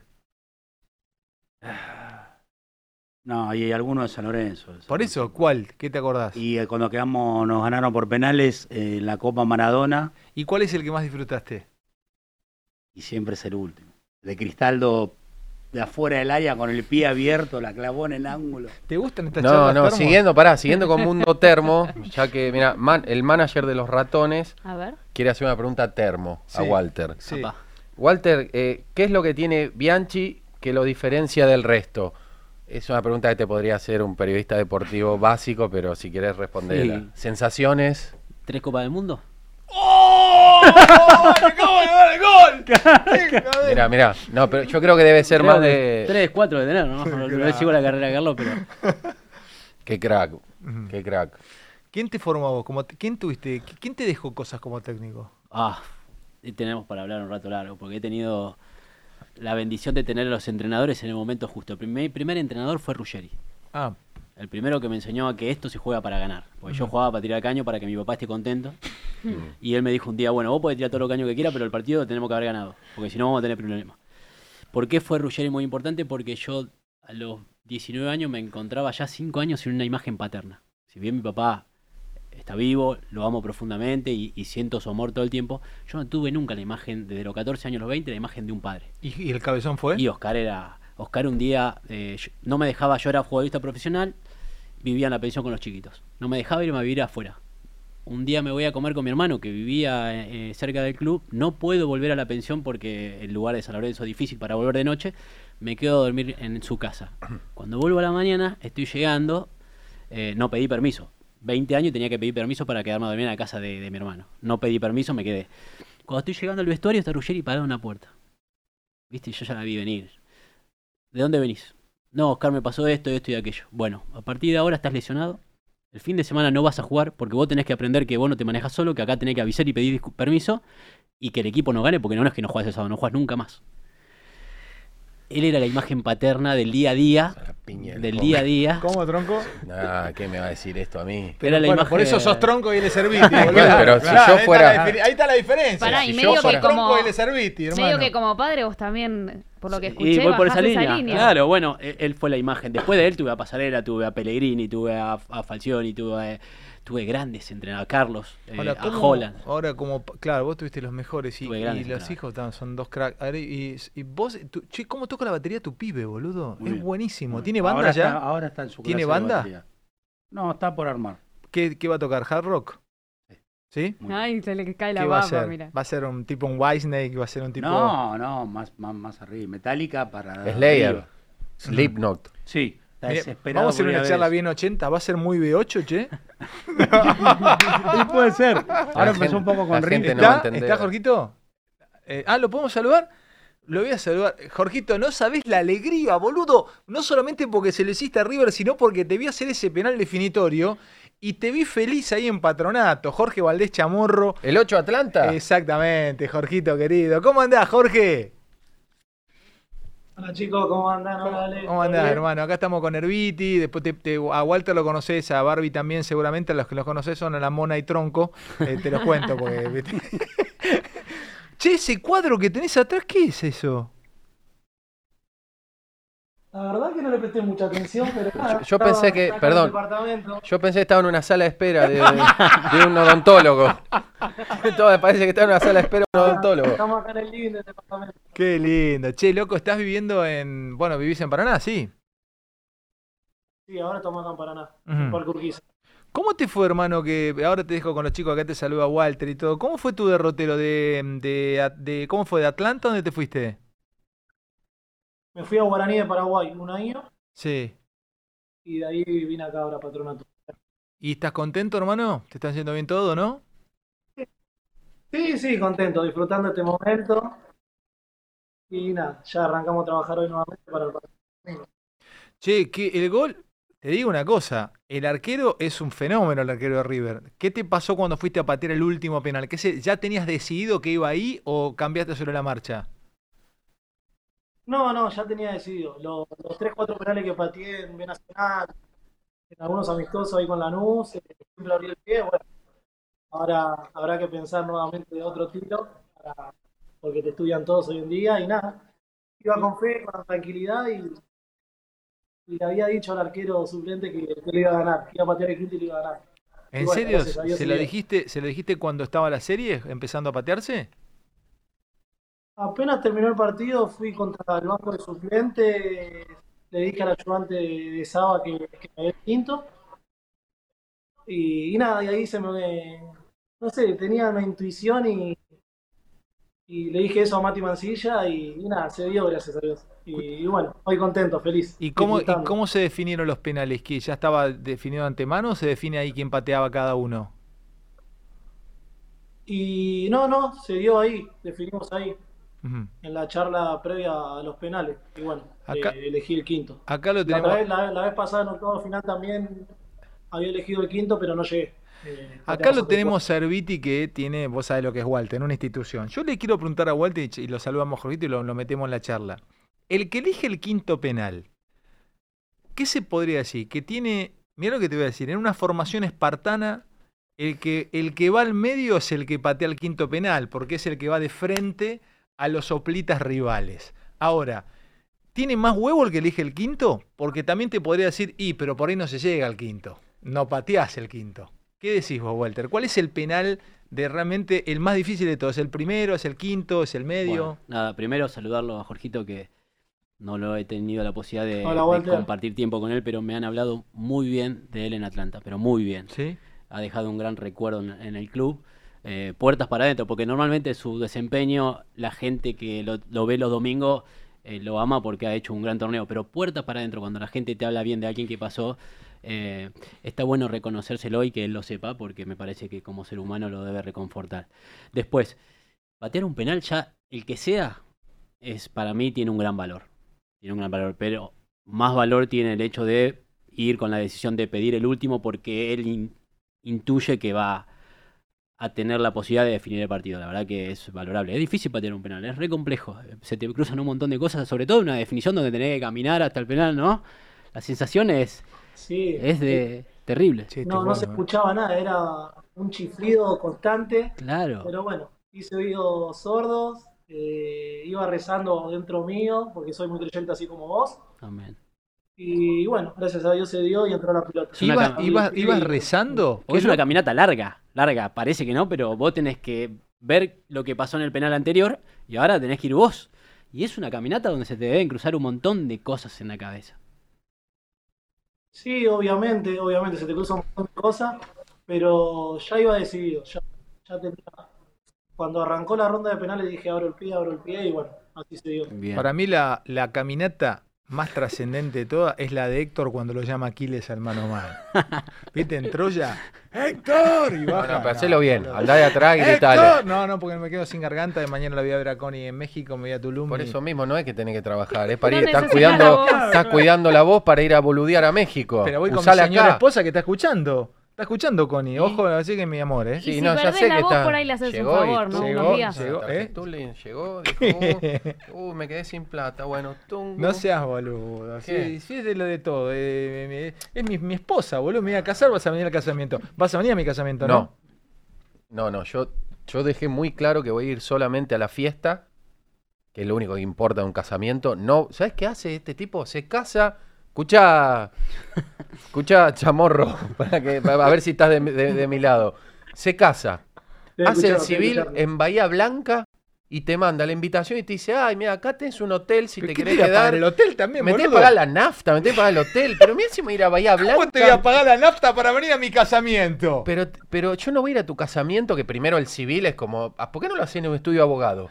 Si casarte de civil es como firmar un contrato. o- porque es eso, ¿Y la es un fiesta papel. después, hermano mío? La fiesta de chupa un huevo en el civil. es- no- no- la otra es. ¿Cuánta plata gastás en la fiesta de civil? Si 100 no es mil plata, pesos. esto es amor. Tenés que venir a mi fiesta de No, casamiento. yo me voy a quedar acá y voy a transmitir en vivo tu Pero para, para, te hago una pregunta. No voy Si a ir. Yo te hago una pregunta. Si yo te pago, vos para venir a mi casamiento, ¿crees que yo te me pasarías el vale de nafta? Sí, nafta. ¿Peajes? No, el, el refrigerio, porque son 800 kilómetros. Seguro voy a tener que comer.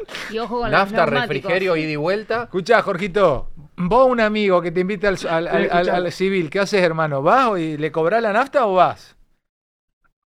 No, yo voy. Mirá, mirá, dale. hermano, mirá. Ah, bueno, pero no. Pero para encima No. esperás regalo, ¿vale? Pero, de tronco, claro que Qué sí. regalo. No, eso. Hay sería que regalo. agradecer que sigo laburando con él. ¿Sos casado, Jorgito, vos? No, no, estoy soltero, estoy solo acá. en Paraná. ¿Solo estás en Paraná? Es como estar solo en tu. en, No, este, igual Sierra obviamente viene la familia, vienen amigos, constantemente, como queda 5 o 6 horas, viene. Bueno, ahora mañana viene mi papá. Claro, tu, por- ¿tu familia dónde vive? Yo soy de Guernica, zona sur, bien al fondo. Ah, y viví. No, pero lo digo en serio porque hay que estar solo en Paraná. Yo conozco Paraná, es hermoso Paraná, pero no tiene mucha. No sé, a- aunque. Andate a las tragamonedas, al casino, está bueno el casino en un ¿No está, pará, en Paraná está el Hotel Quirinal. No, ¿No está más? ¿Dónde No sé si el está- Hotel Quirinal? No, Ese tiene casino. Escúchame, pero contame el lado B, contame, porque Walter nos estuvo contando el lado B y está bueno porque viste la soltura que tiene este, ¿no? Es más que cualquiera de todo lo que puedes. puede- Escúchame, ¿cómo es la vida de un pibe como vos viviendo solo en Paraná? Entrenaste a la mañana. ¿Qué haces ahora, hermano? ¿Tenés un departamento de cuántos ambientes que te da el club? ¿Qué hiciste hoy todo el día? ¿A qué hora entrenaste? Eh, dos, tres ambientes con dos habitaciones. Sí. Nada, hoy a la mañana me levanté, fui a entrenar como todos los días. eh, llegué, me cociné, dormí una siestita. Y bueno, ahora después esperando a ustedes. Escúchame, ¿y qué te, Y qué te cocinaste? Dos veces por semana voy al gimnasio a la tarde. ¿Qué te cocinaste hoy? A veces me voy a Santa Fe a hacer, a, a hacer ejercicio de prevenciones porque bueno, yo tuve tres lesiones de rodilla graves. Nada, me dedico al 100 al fútbol. Es así. Escuchame, hermano, ¿y qué te cocinaste hoy solo? Hoy me hice dos filetes de merluza con, con ensaladita. Es bravo, Qué lindo ¿eh? que es, por favor. esta es la vida verdadera del futbolista, papá. El tipo que sacó a River de la Copa Argentina se hizo dos filés de merluza él. Lo- me lo voy a tatuar, boludo. Me lo voy a tatuar este pibe. ¿El filé de merluza o el nombre de Se él? hizo dos, no hizo abadejo. ¿Me entendés que uno de River se, se hace un filé de abadejo? Hace merluza, boludo. Este, la clase laburante del fútbol me encanta. Me encanta. No, no dijo lenguado. No, dijo filé de merluza, me banca, lo banco. Escuchame, Walter, eh, da- dale vos. No, le iba a decir que es bravo llegar después de un entrenamiento a la mañana cansado y tener que cocinarte. Debe ser ese momento duro, de mu- de mucha astucia, para ponerte a trabajar en la cocina cuando lo único que querés es dormir la siesta. Sí, obviamente, bueno, pero hoy me toca estar en este club. He tocado, he estado en otros clubes que después de entrenar eh, te dan el almuerzo, bueno, eh, no, pero, pero trato de, de mantenerme. Eh, como vengo alternando, no vengo jugando mucho, trato de cuidarme y bueno, me dedico al 100, como te dije recién, a- al fútbol. ¿Y vivís lejos del, de donde entrenás? Y estamos a 15, 20 minutos del predio y estoy a 5 o 10 minutos del estadio. Toque. y escúchame, ¿y ves serio, Jorgito? Estamos con Jorge Valdés Chamorro, hombre que fue heroico el otro día contra River en la Copa Argentina, pateando el último penal. ¿Ves series? ¿Qué haces, loco, cuando estás solo? ¿Ves tele? ¿Qué haces? Sí, más que nada, mi, mi tele está todo el día con fútbol. Sí. Europeo, nivel nacional, fútbol argentino, primera división. Pero sí, soy de mirar series, como te dije, dos, tres veces por semana voy al gimnasio a la tarde, o al kinesiólogo, vienen amigos, hicimos una banda muy linda acá de los solteros acá en Paraná y nada, nos juntamos a tomar mate, a mirar fútbol, a ¿Y qué, comer, ¿Y qué mirás cuando mirás el partido? como que miro. ¿Qué observás del juego? ¿A qué le prestás atención? Observo todo, eh, soy, soy muy analista, eh, la salida, las presiones, los duelos, el funcionamiento en general, me gusta mucho y, y nada, me gustaría en su momento más adelante eh, ser entrenador. Perfecto. Mira qué linda pregunta a ti, Sorbiti, Jorgito. Dame tres ejemplos de, o un ejemplo de el equipo que para vos mejor presiona y después decime quiénes son los tres jugadores que para vos mejor controlan la pelota en el fútbol mundial. Primero equipo que mejor presiona, o, decime vos, elegime vos, eh, jugadores y equipos, a ver. ¿Del fútbol argentino? Del fútbol mundial, eh, tenés todo el mundo para elegir. Que mejor presiona. Según lo que diga, vamos a saber cuál es su gusto. Si empieza a nombrar jugadores del City, vamos a ver que es un tipo que le gusta la posesión. Sí, sí, sí, te, estaba por nombrar el City, Liverpool. Ujú. O sea, Eso explícame eso, por ¿por qué según lo que elija va? Porque uno observa lo que le gusta. Eh, Es difícil es, eh, ponerte en un lugar imparcial y analizar el fútbol abiertamente y ver de la misma manera a Simeone que a Guardiola.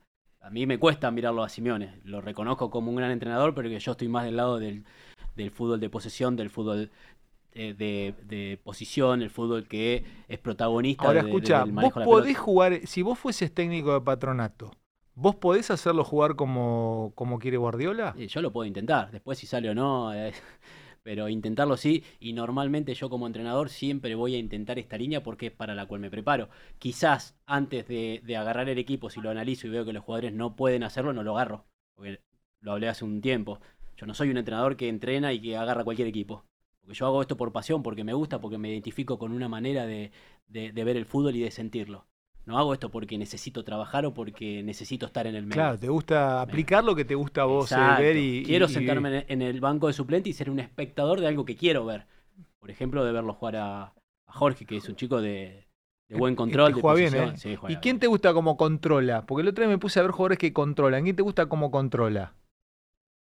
Yo creo que los mejores controles lo tiene Modric. Te iba a decir, che. Para mí, ¿no? Sí, Bueno, sí, sí. sí, sí. sí. Controla de donde venga, controla. Estamos hablando de un nivel muy alto, donde la diferencia son de detalles. Claro. Sí, bueno. ¿Y de acá Argentina quién controla bien? Para vos, Jorgito. Y para los vecinos me gusta mucho. Juanfer, los jugadores de River que la otra vez lo tuve de cerca, siempre perfilan para adelante, Enzo bien Pérez. ubicado, buscando la posición para ir para adelante. Mira lo que dice, siempre perfilan Sí. para adelante. es lindo verlos jugar a los jugadores así. Ujú. Obviamente son mi posición también, no son de, de vocación ofensiva, internos, que meten el último pase. Me gusta, me gusta ver esa clase de jugadores. Escuchame, Jorgito, la última. Contame esto, hermano. ¿Venís de familia de qué vos? ¿Son laburantes tus papás? ¿Sos de Garnica, me dijiste? Sí, sí, de Guernica, laburante. Mi viejo labura en la construcción. eh, tiene gente para él y a veces está como solo, se maneja así, mi mamá ama de casa y nada. Como todo, laburante. ¿Construye, eh, ¿Construye casas tu papá? O sea, ¿tiene un equipo donde llegan y construyen todo? Claro, ahora está haciendo dos canchas de fútbol sintético con un salón. Nada, ya está por terminarlo eso. Tronco tiene que hacer unos arreglos en la casa. ¿Se podrá contratar a tu papá? No, en Mar de Ajó tengo. obviamente. me está filtrando el balcón. Estás filtrando el balcón. Me filtra el balcón del de arriba, ¿sabes? En el departamento que tengo en Mar de Ajó. por- por qué para toda fil- eh, filtración te dicen metele cerecita, boludo? Es como que la cerecita. No ¿viste? hace nada. Lo único que te arregla un poco son las placas Las esas. placas La que teníamos Sí. de sponsor. Jorgito, hermano, te mandamos un abrazo y felicitaciones, loco. Dale, dale, muchísimas gracias y saludo ahí a Walter y a toda la mesa. Chao, querido. Jorgito, grande. Jorge Valdés Chamorro. Escríbanle en redes sociales, un crack realmente. Bueno, nos tenemos que ir nosotros. Eh, ¿Te gusta la música? ¿Le das bola a la música? Sí. Eh, vos, Barbie, la tenés que- lectura, pero. Tenés que hacernos escuchar algo, Barbie. Tenés que traer, hacernos. Porque él es muy rocker. de una. Él es muy. Él es un muchacho que se crió con eh, Papo. El rock de nicho. ¿Es Sí, de pero este es No muy de. De nicho a la chacarita. No, no, pará. Ese tipo de nicho. ¿Vos sabés de dónde viene? No. Este fue plomo de dulces 16. Él, él Pero era del- preguntale de Era el bajista de tecnología. tanto. ¿En serio? Ella sabe No, de tecnología, de también, videojuegos, sabe. Sí. Me- Sí, media mejor. virga, Yo- como ¿Sos- es nosotros. virga, en serio? No Sí, le gusta boludo. tecnología, Soy como un videojuegos. polirrubro. ¿Qué te gusta de videojuegos? Eh, me gusta más analizar. No soy tan de jugar. Me gusta como analizar la, la- la historia del videojuego. ¿Cuál te gusta? ¿Cómo Hable- pega- Hablemos de uno. cómo pegan chica, las la psiquis del ser humano. Eh, bueno, esta vez que estuve haciendo unos, como locutora, estuve haciendo unas actualizaciones de parches para Wild Rift, que es el- la versión de celular del LOL, ¿En serio? League of. Legends. League of Legends. Estuve haciendo, sí, ahí unas, unas actualizaciones, así que ahí me puse un ¿De poco vos? al tanto. ¿Y Sí. qué, qué decías? No, iba comentando cómo era la actualización del parche. Ah, era tipo un video corporativo. Sí, sí, sí, pero ahí como que me empecé a empapar de, de LOL. Es imposible el LOL. Es, im- es imposible. dificilísimo. Para gente mayor como nosotros es imposible. Eh, sí, claro, LOL. Mi, el hermanito de mi novia era, fue campeón este, nacional de LOL. Crack, total. Se agarró trompada con un troll un día. Este, con, Con un... un troll. Ajá. A Uno de esos bichos que Sí, tiran, sí, sí, que sí, tiran sí. A la magias. salida de una cueva fue terrible porque se calentó el troll y salió el juego y se empezaron a dar en una calle de Bahía Blanca. Sí. Y yo no los podía separar porque el troll, ¿sabes cuánto mide un troll, no? 250. Sí, mide, 250, pues, 270. el- el- Y- Pero el- ¿sabés que se zafó? Porque el troll tenía botines con los tapones gastados y estaba, había llovido Resbaló. y resbaló, che. Y cuando resbaló lo agarramos, lo cagamos a trompar entre todos ese troll. ese- No, paren, paren, paren, que yo laburo en el Señor de los Anillos, también decía el tipo. Pero bueno, ¿viste? Estaba haciendo un extra. Lo que pasa es que él, él tiene una versión del juego con real- realidad aumentada, ¿viste? Claro. Cambiar. Y lo ves Entonces así, lo ve ahí tipo con holograma, todo. Eh, bueno, se ríen acá los pibes del otro lado. Bueno, nos vamos. Eh, ¿Te queda algo, tronquito? Estás, estás de mal humor, boludo. Estoy del Estás de- orto, ¿Por no qué estoy de estás? mal humor. ¿Pero por qué estás? Y ¿No tengo- seguís hoy? ¿No tenés un eh, unboxing? No, no, no. eh, a la semana que viene que vos no estás, que vamos a estar todos más Te tranquilos. vamos a desconchar. Claro, vos vas a salir Yo de me allá. voy a Tulum, que me presenta un amigo, de, eh, ¿Vas a Claudio salir? Ferrer, que es, es kinesiólogo, che. ¿De quién es yo ahí? Y voy a, me voy a, a Cancún y a Tulum. Mirá, Mañana mirá- me mirá voy. la culpa que tiene de irse. Que ya no sabe qué decir, que va un kinesiólogo Sí, a sí, Tulum. sí, Cualquier sí, cosa sí. dice. Voy con mi Dice novia, voy con ¿Qué mi novia importa? a Igual está Tulum. las, las dos O sea- horas en vivo de allá. Sí, claro, sí, sí. ¿Qué va a estar las dos horas? Yo, yo no creo ni que pueda enchufar el micrófono. Mira lo que te digo. No, no, tenés Te que vas a poner, te vas a enojar, te vas a enojar, lo vas Hay a que ver si hay revolear. wifi. Eh, sí, Estaría bueno, la- pará, Tulum, yo te, ¿cómo va a yo te, pará, wifi? te hago pregunta porque de verdad no sé. Tulum tiene centro, tiene... o- Tulum, ¿conoces Tulum? Sí, Walter. Qué ¿Tiene lindo, algún qué lugar como linda- para- Qué lindo mar tiene Tulum. Sí. es hermoso. Pero aparte de la playa y el mar, ¿hay algo más como para que vos hagas de Sí. móvil? ¿Hay algo? ¿Hay tipo un centrito? ¿Hay gente? Sí, Yo no está conozco. lleno de argentinos también. Está lleno de argentinos, bueno, pero es está. un lugar eh, único. Y hay una fauna marina ex- extraordinaria. Bueno, hace una nota, un marino. Pará, y a nivel histórico de tener cosas copadas. Vos que te gusta ese mambo también. Sí, bueno, fui a la- las ruinas mayas de ahí, pero lo que más me enloqueció, eh, hay unos, hay pez espada en esa zona, merlines y pez espada. Y a la noche se juntan a espadear un ratito entre ellos y se, ha- se arman unos quilombos. Es un Mucho capítulo de euforia. No sé Un cómo. capítulo empiezan a espadear, es un capítulo sí, de sí, sí. euforia. De Elite. Elite. Bueno, lo mismo, Elite, sí. euforia. ¿Qué? Si No, hacen esas cosas. ¿Qué es euforia? ¿La viste la serie? Nah, vea unos trailers ahí. Es como Stranger. Things, tenés que ver Stranger Things. Ya la vi, ya la terminé, vos tenés que ver. Mm, Pero ponele onda, eh, en serio. Ya que te vas, ponele onda. ¿Quién es el que vas a ir a buscar que vive en la selva? Ah, ¿sabés quién vive en la selva? A la fuera, en la, fuera de Tulum, el Nuno Molina. ¿Te acordás del Nuno Molina, el jugador de Racing? Vive ahí en Lo vas a ir a buscar. Lo voy a ir a buscar a, a- Ahí al va, Nuno. ahí tenemos ya una nota. Voy a ver si, si lo encuentro, al, al Hay Nunito. mucho control militar por esa zona. Está terrible, boludo, está terrible. Y un día me agarré, escucha, te voy a contar esto y nos vamos. Que no, bueno, no sé si lo viste alguna vez. La poli es muy picante en México. Son picantes, Ah, ¿a son vos te pasó algo feo. Yo salí con tatuado, viste, parezco un americano, y venía con mi novia, en el, me alquilé un, para- no lo alquilo nunca más, me alquilé un auto bien extranjero, de que alquilé- un Jeep, Sí. al pedo, un Wrangler, al pedo, porque tenés el sello extranjero acá. Me voy a recorrer, no sé, un pueblo adentro de México, bien adentro por Yucatán, y cuando vuelvo por una ruta perdida, patrulla militar, real, me paran los tipos. Me empiezan a revisar el, el- el- me empiezan a abrir todos los bolsos, entonces me dice, Leo, ¿pasa algo? Le digo. Y me dice, no, no, es un costado. Discúlpeme, le digo, ¿pasa algo? Le pregunto, no, ¿está pasando algo? No, me dice, no pasa nada, estamos este, viendo si usted trae, ¿usted trae algún tipo de droga? Le digo, no, no traigo ningún tipo de droga. Y me dice, porque, ¿qué es eso? Y yo tenía té verde. Porque estaba, viste, me quería mear, porque estaba hinchado, entonces estaba tomando té verde todo el día con Connie, tomaba té verde para mear, viste que el té verde te hace orinar. Digo, té verde es eso, le digo.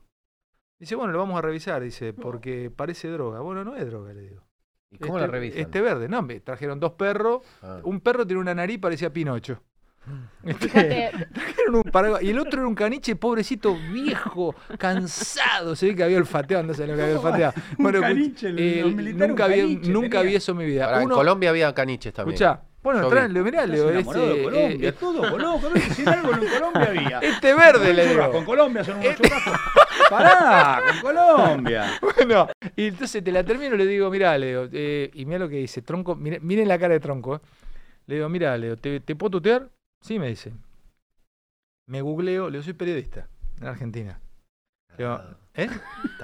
No, boludo, te explico Chabón por se qué. piensa en serio, Pero lo conoce en todo el Te mundo. explico por qué le dije eso. Le Eh. digo, mira, porque yo pensaba me iban a poner algo, boludo. Claro, me obvio. ponían ahí un Te hacían una gramos de cama, algo sí, y sí, te- cagué te para sacarme plata, Te para sacarme plantaban. plata nada Eh, más. Exacto. Le digo, sí, ojo con esto porque si, Sale. como diciendo, si la vas a hacer bien, eh, zafás. Si no me vas a...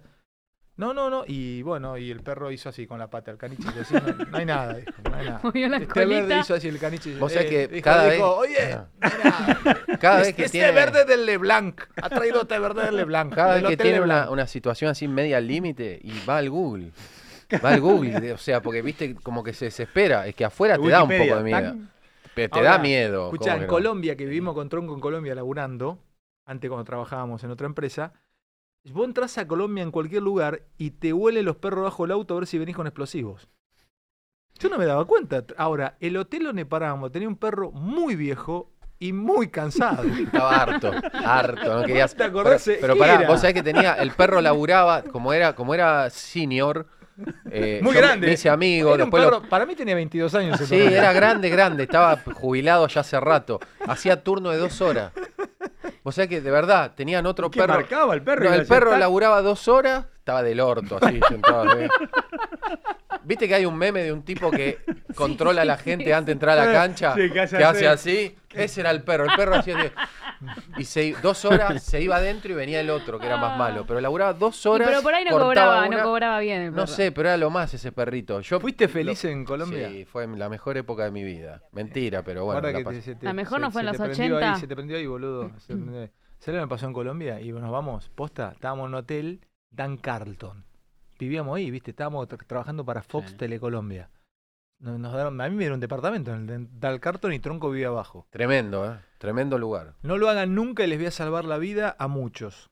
Cuelgo, uno me tenía que lavar los calzoncillos. Me lavo los calzoncillos y los cuelgo. ¿Vos en te la- lo lavabas? Sí, ¿No lavaba te los los lavaba, calzoncillos. tronco? Primero hubo quilombo, No, pues, pará, ¿sabés pará, lo- pará. Déjame, déjame darle la razón en algo. ¿Sabés lo que salía a mandar a lavar las cosas? Era carísimo. Yo también lavaba los calzones ahí. Primero, lo primero que hice, me compré una parrilla eléctrica y la puse en el hogar. ¿La de Foreman? Sí, la de Foreman, Sí, la sí. puse en el hogar. Y me hacía un asadito en el hogar. Bueno, la cuestión es que cuelgo de la percha No, no, no. de los antiincendios. ¿Y vos sabés cómo es eso? Tira para abajo. No, tiene una. Tiene un. Sensor. Cuando. Tiene, no, no, es, es así, tiene un, fo- tiene un, un vidrio que cuando hay fuego se funde ese vidrio y si ese Ah. vidrio se funde, automáticamente larga. larga el agua. Y es agua podrida, yo no sabía eso, ¿sabían eso? No. Es agua podrida porque si es agua podrida o agua servida, apaga mejor la llama. No es agua común y corriente. Mira. Rompo uno y empieza a llover y a los cinco minutos había 45 centímetros de agua en toda la habitación. Podrida. Podrida. Salvé la computadora, bueno, nada. Quilombo, bueno, vienen los del hotel. ¿Qué pasó? ¿Qué pasó? No sé qué pasó. le- Se rompió eso, le digo. La verdad que no la más le digo. Es una vergüenza este hotel. Lo único que falta, le digo, mirá, mirá la ropa. ¿A vos te parece? No, dice señor, bueno, y me había olvidado sacar la percha. No. Y viene el chabón de seguridad y me dice, viene a un costado, venía con la perchita a mostrársela al gerente. Y lo agarro así el brazo Googleaste. y le puse 200 dólares en la mano. Así. Le puse 200 dólares y le digo, le digo, no viste nunca la percha, ¿eh? Y se Y la meten le dice el tipo, ¿qué pasó? No sé, señor. Dice, la verdad que se abrieron solo. Dice, salió el agua solo. No, tronco. ¿está- ¿Estuve mal? No, para mí, Alegre eh, ahí, ahí estuviste bien. Eh, qué loco la gente, dicen, cuenten la anécdota del bidet, una, y la otra de la chica con los dientes de piquín. Eh, bueno, La gente se acuerda de cuando fuimos a Colombia. Che, Walter, hermano, es tu casa esta. Un placer. Sos muy crack. Walt, síganlo a Walter, escríbanle, nos dio una clase Walter de, aquí en Neura y ojalá que te puedas sumar, hermano. eh, si si vamos a hablarlo bien con el profe, con vos, si tenés ganas, tenés tiempo. Es tu casa. Tenemos ganas que esto sea para gente como vos. Gracias. que deje algo, realmente, deje algo a la sociedad. Monita, nos vemos el lunes. Barbie, Sí. querida, nos vemos el lunes. Tronco, nos vemos el ¿Nos lunes. vemos? Sí, no, no nos Sí. vemos, nos escuchamos. Yo estoy allá sin falta. Vas a estar allá. Gente, ¿cuánto, ¿con cuánto nos estamos yendo? 13.000 personas. 52.500. 50. Pará, déjame decirle que en el canal de Twitch ya habilitamos los premios, los puntos por visualizaciones. Tenemos, tenemos unos emotes divinos. Tenemos emotes para suscriptores. Y que a la gente que se queda, mira, vamos a tener cosas especiales para ellos. La semana que viene vamos a sortear dos hematomas eh, a la tarde. Lo vamos a producir con ti- en la tibia, con un bate. Así que Ah, eh, los que Chiavi. quieran los hematomas este, Ah, pasan. Entra. Gracias, gente. Chao, nos vemos. Chao.